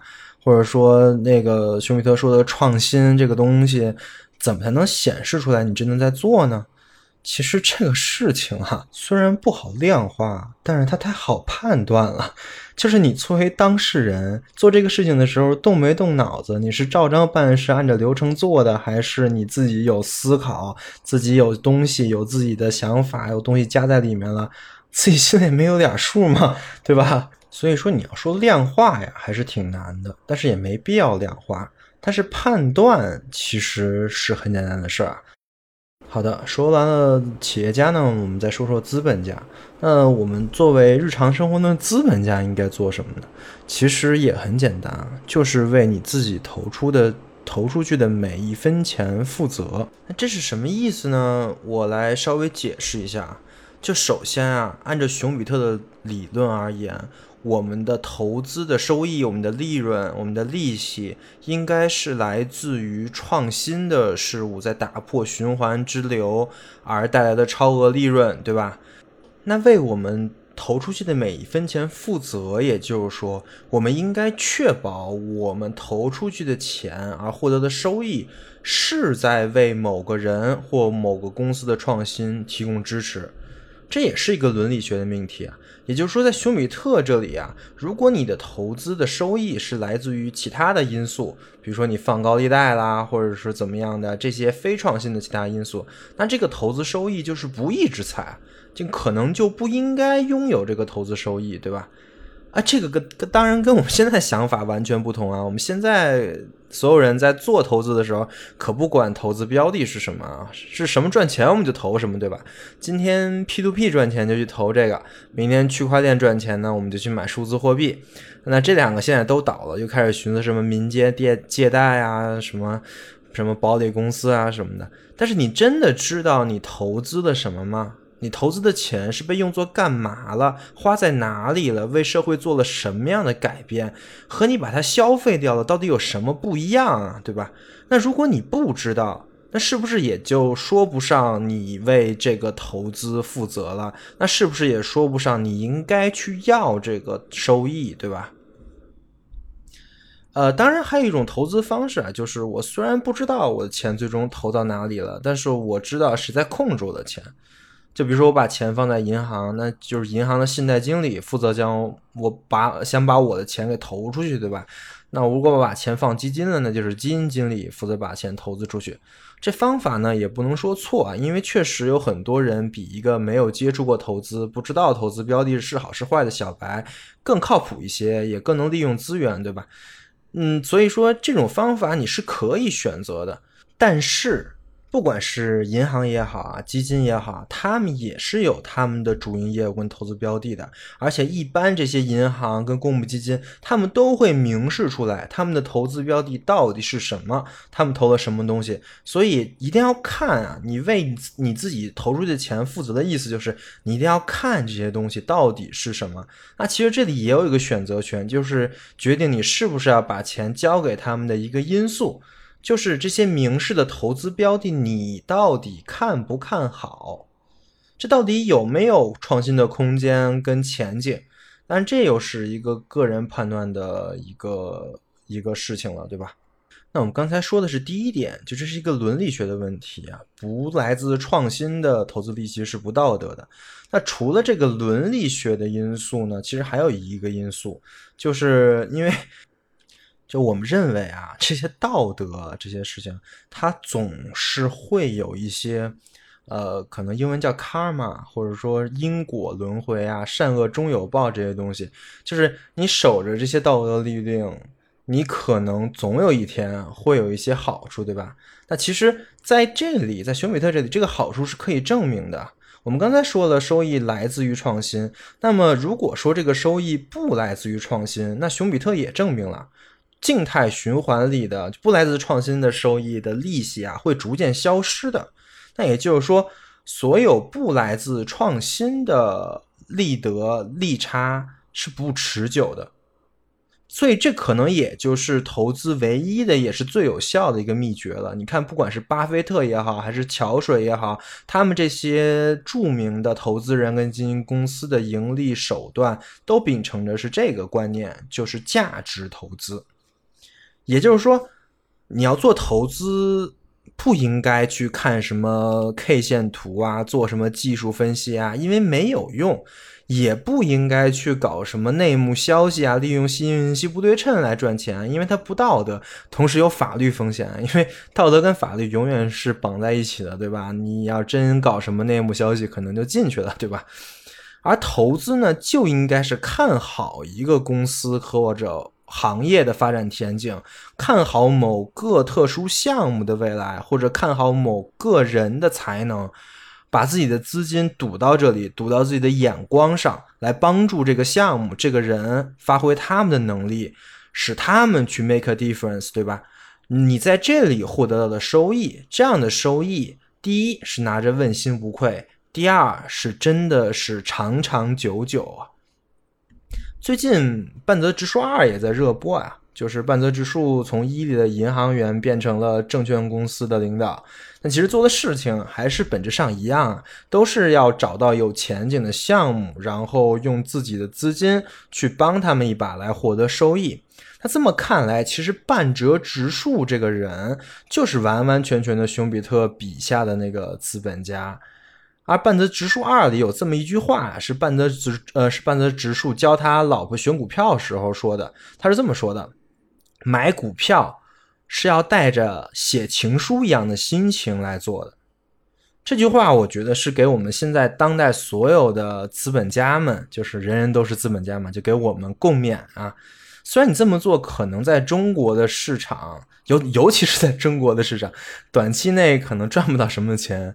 但是你一定要相信时间的力量，相信做正确事情的力量，也相信自己的眼光，以写情书一样的心情来做投资理财吧。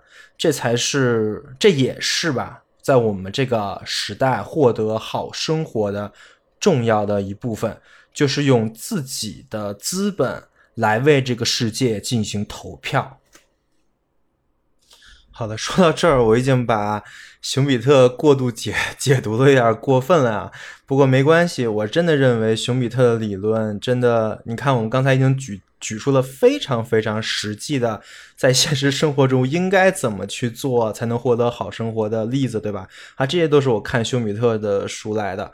当然，他有什么缺陷吗？那太有了，对吧？休米特的理论当然不是尽善尽美的，尤其是最大的问题呢，就是他在为商品社会辩护，但是他对商品的这个划分啊，他没有说特别清楚，他他他其实藏起来了。就是我们在第一期的时候讲了，他说我作为一个经济学家，我不考虑这些事儿啊。所以他藏起来了，他没有把这事儿说得很清楚。其实我们现在啊，我们很多人在反商业社会，觉得商业会有各种各样的问题。这问题最大的可能不是来自于商业社会跟增长逻辑本身，可能很多人也没有在质疑商业逻商业社会真的会造成经济增长，会使我们在物质生活上吧会过得更好。但可能最大的问题是来自我们现在商业的这个商业，或者说这个货物商品的这个边界，可能是越来越模糊了，甚至越来越大了。就是现在，其实商品社会最可怕的事情是，什么东西都可以拿来被交易，拿来这个市场上来做价值的转换，对吧？这可能是很多人都受不了，当然我也受不了啊。但这个事情其实是熊彼特的理论不能给我们解决的，就是我们知道我们不应该抛弃商业社会，那我们应不应该让商业商品社会这个逻辑统御一切呢？啊，这个问题呢，其实是我们后边。政治哲学，尤其是哈贝马斯、法兰克福学派，他们的理论里会蕴含着的内容了。当然，我现在也是卖个关子，哎，维生素 E 天天卖关子，已经卖了不知道多少个关子了，都在后面。那反正肯定会讲到的，只要我不停更，一定会讲到的。好的，以上就是本期内容了。也是整个熊彼特系列的一个结束，不知道熊彼特系列有没有给大家带来一些启发？那我们下一个经济学系列呢是要讲凯恩斯的，凯恩斯的经济学视角跟熊彼特是完完全全的不同的，他是宏观经济学的创始人吧，可以说，同时也是。我们当今可能最能接受现在各国 都在用的那套理论的创始人，呃，当然他的理论跟熊彼特有非常多的冲突跟对撞。我们可以在凯恩斯这个章节站在一个崭新的视角，重新来审视经济学、经济的发展以及熊彼特的理论。以上就是本期维生素 E，感谢您的收听。欢迎关注维生素 E 小程序、维生素 E Telegram 频道和添加维生素 E 小助手的微信，来获取播客最新的内容跟相关书籍资料。也可以跟播主进行交流，相关链接都在播客的 Show Note 里面可见。如果您认为播客内容对您有帮助，也相信会对您周围的朋友有一些启发，所以欢迎在各大平台转发节目。好的，广告打完，下期再见。